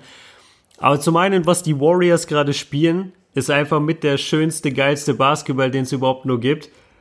Und dann sind die halt einfach zu talentiert. Das, das, das geht nicht. Du kannst sie nicht challengen, wenn sie das ganze Jahr über gesund sind, wenn sie durch die Playoffs marschieren, wenn sie motiviert sind. Und ich gebe dir recht. Also die, die werden durch die Playoffs marschieren. Und ja, ganz ehrlich, so auch Toronto schlägt die nicht. Auch die Celtics schlagen die noch lange nicht. Die, die Warriors gehen, die Warriors gehen unbeschadet durch die Saison. Also wenn, wenn eine Serie sechs Spiele hat, bin ich überrascht. Egal wo, egal ob Finals oder Playoffs, die, die Warriors sind nicht zu challengen. Ich, wün ich wünschte mir so sehr. Ich vor der Saison konnte ich ja noch dran glauben, weil ich ja nicht gesehen habe, wie sie spielen. Aber Ja. ich, äh, das wäre einfach absolut lächerlich, dir zu widersprechen. Ja. Das ist der schönste Basketball, der selbstloseste Basketball, der cleverste Basketball und vom Talent und vom Scoring her ist es einfach das stärkste Team in der NBA und der Marcus Cousins ist noch nicht mal mit drinnen. Du, du Das ist das Krankeste überhaupt, wenn die dann einfach noch Boogie auf die 5 packen und das die größte Fuck You Lineup in NBA History auf das Feld stellen. Ey, stell dir mal vor, du musst, stell dir vor, du bist irgendwie Chicago oder so und dann spielst du am Ende der Saison nochmal gegen die fünf All-Star Warriors. Ich würde ich würd mich abmelden. Ich sage, ich habe eine Zerrung im Oberschenkel oder sowas. ja, das ist Sorry, ich kann heute nicht. Äh, eine Zerrung. Das, kann, das kannst du. Äh, wir werden tatsächlich diese Starting Five sehen und erleben, was wir auch äh, genießen sollten, weil Steph Curry, Clay Thompson, Kevin Durant, Draymond Green und DeMarcus Cousins, wenn die alle fünf starten, ne, das ist sowas. Korrigier mich, wenn es sowas gab's noch nicht. Sowas wird's, glaube ich, auch nie wieder geben. Nee, nee, nee. Nee. Nee, äh, se- 60er Jahre, so, damit kannst du es vergleichen, aber da gab's acht, neun Teams und es hat eh jeder Hall of Famer bei den Celtics gespielt und die haben jedes Jahr die Finals gewonnen. Das, das kannst du überhaupt nicht vergleichen mit der heutigen Zeit. Alter, fünf All-Stars, äh, der beste Point Guard der Welt, der beste Small Forward, nee, ich kann nicht sagen der beste Small Forward der Welt, aber der beste Scorer der Welt, äh, der beste Catch-and-Shoot-Player der Welt, einer der besten Defender der Welt und der beste Center der Welt, wenn er gesund ist. Und die stehen einfach in einem Starting-Lineup und sind der dreifache Champion. Ciao. Einfach, einfach ciao NBA. Da, da kannst du nichts mehr machen. Als Fans können wir einschalten und sagen, lass mich Basketball sehen, den ich wahrscheinlich nie wieder sehen werde in meinem Leben. Lass mich ein Dream Team die NBA zerpflücken sehen. Und ja, und als Warriors-Hater musst du, glaube ich, einfach ein Jahr jetzt die Augen zumachen, weil das, die werden nicht gestoppt. Das geht einfach nicht. Außer Verletzungen kommen. Und das wünsche ich mir echt nicht, weil ich echt jetzt gerne mal, wir haben die Chance, so ein Team zu sehen. Wir haben die Chance genau für ein Jahr. Boogie wird nach dem Jahr weggehen und dann kann das ganze Warriors-Team sich verändern. Vielleicht geht KD sogar, dann sehen die Warriors ganz anders aus. Ich genieße das jetzt ein Jahr. Ich will das einfach sehen. Ich will, dass die 78 und 4 gehen und dann die Playoffs sweepen und einfach als bestes Team ever in die Geschichte eingehen. Ich bin gerade jemand am überlegen, was machen wir, wenn, wenn sie es nicht gewinnen. Was, was, stell dir, stell dir vor, es sind alle fit und sie gewinnen es trotzdem nicht. Dann verstehe ich die Welt nicht mehr. Es wird wahrscheinlich nicht passieren, aber st- stell dir mal vor, es ist das letzte Spiel, NBA Finals, die letzten Sekunden laufen runter und Golden State wird geschlagen. Von wem auch immer. Dann sitzen wir vorm Fernseher. dann sitzen wir vorm Fernseher und dann, weiß ich nicht, ich glaube dann, Nee, aber ich, kann- ich kann es mir auch nicht vorstellen. Also es wäre völlig kein Team derzeit, äh, auch wie du gesagt hast, Toronto oder die Boston Celtics, die Qualität von Golden State ist nochmal so eine krank andere. Aber jetzt nochmal den äh, Turnaround zu den Rockets zu bekommen, nee. Also jetzt sowieso nicht. Und wie die derzeit spielen, ja gleich dreimal nicht. Also momentan, glaube ich, wenn die in der Serie antreten würden, Golden State würde die aus der Halle rausschießen. Ne? Ähm, Ja. und was man auch, du hast es, glaube ich, sogar zu mir gesagt, in Golden State, wenn sie derzeit verlieren, dann verlieren sie eigentlich nur, weil sie vielleicht am Anfang merken in den ersten paar Minuten, na, es läuft nicht so und dann hauen sie sich nicht komplett rein bis zum letzten. ne? Äh, aber, in der, aber in der Serie, in den Playoffs, äh, da sind sie halt in jedem Spiel einfach komplett bis zu 100% motiviert. Und deswegen, äh, also Houston, für mich ist das, ich muss momentan ehrlich sagen, ich erstmal abwarten, äh, ob die äh, auf den Nummer 2 Seed kommen oder Nummer 3 Seed, weil das Programm ist jetzt nicht das leichteste. Und irgendwann, wenn du zu viele Niederlagen hast, äh, da musst du halt auch echt erstmal gucken, dass du da überhaupt wieder oben reinkommst. Ähm, kann mir jetzt auch nicht vorstellen, dass wenn die jetzt von den nächsten vier, fünf nochmal drei, vier verlieren, dass die dann 20 in Folge gewinnen. So wirkt das Team, Nee, so, wir auch gar nicht. so wirkt das Team einfach nicht. Und die NBA ist einfach generell stärker geworden und auch den Osten ne, zerpflücken die derzeit nicht. Wenn die gegen Boston spielen, setze ich auf Boston. Wenn die gegen Philly spielen, setze ich auf Philly. Gegen Toronto setze ich auf Toronto. Also ja, mal gucken. ne. Also generell, mein bis jetzt auf jeden Fall absolut meine Enttäuschung dieser Saison, auch wenn wir das, glaube ich, schon mal gesagt haben. Ja. Krasse. Ey, zum, zum Thema, zum Thema Osten zerpflücken, ne? Das muss man sich mal vorstellen. Der Western Conference Fast Champion aus dem letzten Jahr, der die Warriors auf sieben Spiele äh, gechallenged hat. Ich habe mir dieses Jahr Brooklyn gegen die Rockets angeschaut, weil ich mir dachte, ey, ich will sehen, wie Brooklyn die Rockets schlägt. weil ich einfach voll an dieses Brooklyn-Team glaube und die geilen Basketball spielen und die Rockets halt grottenschlecht spielen. Und dann dachte ich, ey, das ziehe ich mir jetzt rein, weil ich glaube, dass Brooklyn gewinnt. Und sie haben es dann zwar verloren knapp, wenn ich mich richtig erinnere, aber allein die Tatsache, dass die bis zum vierten Viertel voll in diesem Game drin waren und dass, dass Houston einfach keine fucking Ideen hat. Das ist einfach Hero Ball oder oder tot. Halt entweder du triffst diesen verdammten Wurf oder du triffst ihn nicht. Und Chris Paul hat geisteskrank dann im vierten Viertel gespielt, hat ja, hat, hat dieses Spiel letztendlich im Alleingang halt gewonnen. Props an ihn. Ich glaube auch Mello hat in dem Spiel richtig gut abgeliefert, wenn ich mich richtig erinnere. Aber eiskalt war Brooklyn bis zum vierten Viertel in diesem Game. Das musst du dir mal vorstellen, das ist Brooklyn, das ist nicht mal ein Playoff-Team im Osten. Und noch zu deinem Punkt mit, mit, den, äh, mit dem Second, mit dem Second Seed, dass sie das zweitbeste Team im Westen werden, ey, das sehe ich überhaupt nicht. Vor allem, selbst wenn sie jetzt wieder anfangen zu gewinnen, die anderen Teams fangen ja jetzt nicht auf einmal an, alle zu verlieren. Also die Blazers stehen einfach mal 9-3, die Nuggets stehen 9-3, die Spurs sind noch davor, die Grizzlies sind komischerweise an Platz 5, was ich gar nicht am Schirm habe. Ähm, ich habe noch OKC, kein Grizzlies-Game gesehen. Ich auch nicht. Äh, OKC kommt mit sieben Siegen jetzt in Folge, wobei jetzt ist die Serie gerissen, stehen aber auch 7-5 oder 7-6. Ey, Digga, da, da musst du erstmal reinkommen. Die Pelicans sind am struggeln. Kann sein, dass die sich wieder fangen. Utah war am Anfang schlecht, kann sich jetzt wieder fangen. Ähm, du weißt nie, was mit den Lakers passiert. Also, dass die jetzt mal entspannt auf den zweiten Platz gehen, sehe ich ja mal überhaupt nicht. Weil, wie du sagst, so eine 10, 15 Spiele Siegesserie sehe ich von Houston null. Da, dafür, dafür ist einfach null Herz im Moment in diesem Team. Es tut mir fast ein bisschen leid, dass wir jetzt die ganze Zeit so negativ über die Rockets reden. Ich weiß, dass James Harden äh, auch Spiele aussetzen musste und natürlich läuft es bei denen einfach auch manchmal nicht. Aber es, es geht alleine um die Einstellung. Und, und es heißt, es bedeutet wirklich was, wenn ich mir statt den Rockets, die immerhin einen meiner Lieblings-Point Guards und einen der besten Shooting Guards der Welt in ihrem Team haben, dass ich mir lieber Brooklyn reinziehe, weil sie einfach hart spielen, dass ich jetzt lieber Bock habe, mir die Kings mal anzugucken oder mal, keine Ahnung, die Grizzlies mir anzuschauen, anstatt dass ich sage, ey, ich will die Rockets sehen.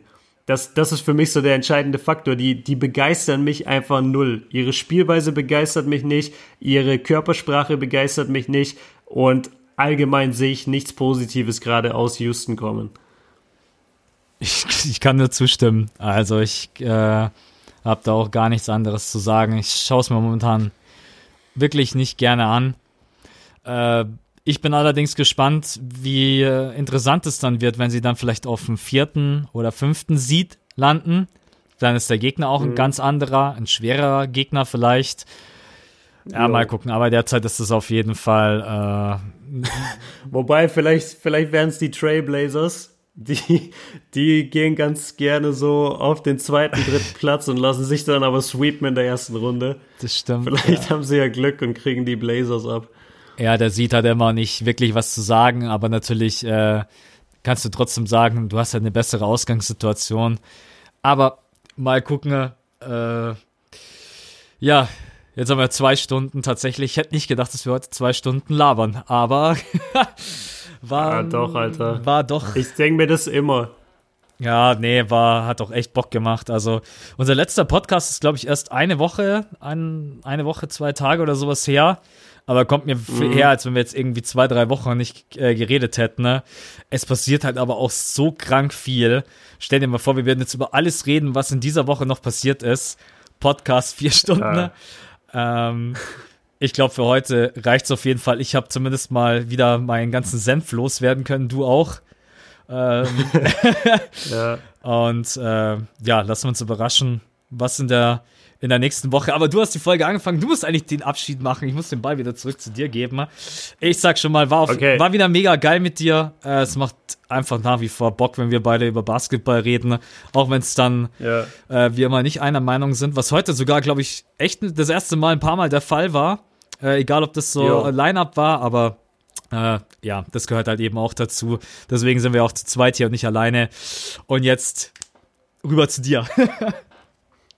Okay, dann einmal um unsere Freundschaft und unser geiles Verhältnis hier auch zu sichern für die Zukunft und nicht, dass irgendwie irgendwo der falsche Eindruck entsteht. Ich habe ganz am Anfang gesehen, und ich wollte das eben dann später ansprechen, jetzt mache ich es einfach noch im Podcast. Ich hatte keine Ahnung, dass ich das gleiche Thumbnail benutzt habe wie du für mein Jimmy Butler Video das hat mich jetzt so abgefuckt, weil ich das bei dir gesehen habe. Also ich hatte natürlich gesehen, du hast ein Video gedroppt, aber ich achte halt nicht, welches Thumbnail du benutzt. Und jetzt habe ich dann auf mein Video geguckt und habe gemerkt, scheiße, wir haben das gleiche Thumbnail. Und nachdem mein Video einen Tag später kam als deins, ja, hat, macht es nicht den besten Eindruck und gefällt mir nicht so gut. Und deshalb wollte ich nur sagen, in aller Form, tut mir leid, Digga, habe ich einfach nicht gesehen. Ey, ganz ehrlich, das, ist der, das hat der Mike auch benutzt und ich glaube, das hat jeder benutzt. Und zwar, und, und zwar aus, Echt? aus, ich habe Mikes Video gar nicht gesehen. aus, dem, aus dem ganz einfachen Grund, ähm, von wem habe ich es mir gemobst? Ich glaube, Bleacher Report waren die einzigen, die sich die Mühe gemacht haben, diesen, diesen, diesen Jersey-Swap zu machen. Und ich hatte so keinen Bock, da irgendwie so ein gammeliges Thumbnail zu benutzen. Und deswegen, glaube ich, haben wir einfach alle das gleiche Bild. Und deswegen, ich mache mir normalerweise die Mühe, dass ich mir die äh, Thumbnails immer selber, aber gestern sollte es einfach schnell gehen. Deswegen, äh, das ist ja echt gar, Ja. kein, äh, gar kein Thema. Äh, Übrigens, apropos Freundschaft, äh, wir sehen übrigens jetzt nächstes Jahr auch, ich habe es jetzt zwar schon geschrieben, Jimmy Butler, wollte ich nur nochmal erwähnen, bei unserem Trip. Ja, ja. Da, übrigens müssen wir dafür mal ein bisschen planen und dafür müssten wir auch mal einen eigenen Podcast machen, weil wir haben bisher immer noch nur Flüge, wir haben keine NBA-Tickets, wir haben keine Unterkunft, wir wissen nicht, wo wir hin sollen. Ich habe gedacht, wir wir schlafen müssen bei das mal alles Steph. planen. Ja, bei Steph Curry. Ich dachte bei, jo ich dachte bei Joel im Hotelzimmer. Hey. Ich dachte, du hast klar gemacht für den West Coast Trip. Stell dir vor, so eine, das, nee, das kann ich jetzt so nicht sagen, eine Nacht mit Joel. ähm, Ah, shit. Okay, Jungs, wir müssen jetzt aufhören. Max, drift, Max driftet jetzt wieder in seine feuchten Träume ab. das wird FSK. wo er, wo er träumt, dass, wo er träumt, dass Joel Embiid ihn in seiner Insta-Story markiert. ich wusste, dass du das noch droppst, Mann. Ah, Mann, ey, ohne Witz, ey. Das ist mal, wie ich das Hab ich beschäftigt. gelacht, Alter. Ich habe mir richtig vorgestellt, wie du dich voll gefeiert hast da drauf und dann machst du auf und denk und bist wahrscheinlich trotzdem noch so auf Insta und hast kurz geguckt. Ich habe gedacht, Hast geschaut, ey, vielleicht ist ja doch passiert. ohne Witz, ich habe in dem Traum habe ich geträumt, er hat mich markiert und meine Abonnenten sind von 1000 auf irgendwie eine Million gestiegen. ohne Witz, es war so lustig. Ey, ohne, ja, das ist äh, Basketball, sogar in meinen Träumen am Start und Joel. Ja, ja. Äh, ist eh eine eigene Geschichte. Ja, jetzt, äh, Jungs, es, es ist schon spät und äh, deshalb wird's jetzt gerade ein bisschen komisch. Aber nee, wir sind durch. Wir haben, glaube ich, wieder einen geilen Podcast abgeliefert. Das hat zumindest extrem viel Bock gemacht, äh, die ganzen Themen mit dir durchzugehen. Und äh, euer Feedback ist wie immer sehr, sehr gerne gesehen. Also egal wo, egal wann, äh, haut's uns raus, ob jetzt bei Instagram, ob bei mir oder bei Max oder äh, das Video erscheint wahrscheinlich bei mir auf einem Cut-Kanal, dann einfach hier gerne in die Kommentare. Wenn ihr irgendwelche Anregungen habt, wenn ihr sagt, ey, irgendwas wäre geil, wenn ihr das machen würdet, wenn ihr das machen würdet, haut's gerne in die Kommentare. Wir wollen auf jeden Fall, ja, dass, dass der Podcast so geil ist, wie es nur geht. Und ähm, ja, für heute ist unser Job aber erledigt. Max, willst du noch irgendwas sagen? Ansonsten machen wir das Ding heute, glaube ich, zu. Ja, nur noch eine Sache. Wir haben eure ganzen Vorschläge mit den Rubriken und so weiter nicht vergessen. Aber das war jetzt heute eigentlich so ein Special-Ding wegen des Jimmy Butler Trades. Plus, dass ihr auf jeden Fall äh, under, äh, Player Under the Radar und äh, User-Kommentar und was ihr alles vorgeschlagen habt. Wir haben es nicht vergessen, aber heute ging es jetzt einfach echt mal bloß hauptsächlich um Jimmy Butler, 76ers und Co. Das war's von mir. Alles klar. Ja, geil. Dann äh, danke auf jeden Fall, dass du wieder am Start warst. Macht echt einfach extrem viel Bock, den Podcast zu zweit zu machen und auch mit jemand, der die Leidenschaft genauso intensiv teilt und die NBA genauso intensiv verfolgt. Da macht es halt einfach Bock, weil man sich auf einem hohen Level austauschen kann. Und ja, Jungs, ey, euch auf jeden Fall extrem, extrem vielen Dank. Ähm, vielen, vielen Dank fürs Zuhören. Es, es freut uns echt. Äh, beim nächsten Mal reden wir mal wieder über Statistiken, wo ich wie immer nicht reingeschaut habe, aber ich weiß, Max hat reingeschaut. Und äh, dann sagen wir euch auf jeden Fall, wie es aussieht im Moment. Und ich könnte jetzt noch stundenlang labern, aber ich beende es jetzt. Jungs, vielen Dank fürs Zuschauen, vielen Dank fürs Zuhören vor allem. Und wir sehen uns und hören uns im nächsten Podcast. Bis dahin. Peace.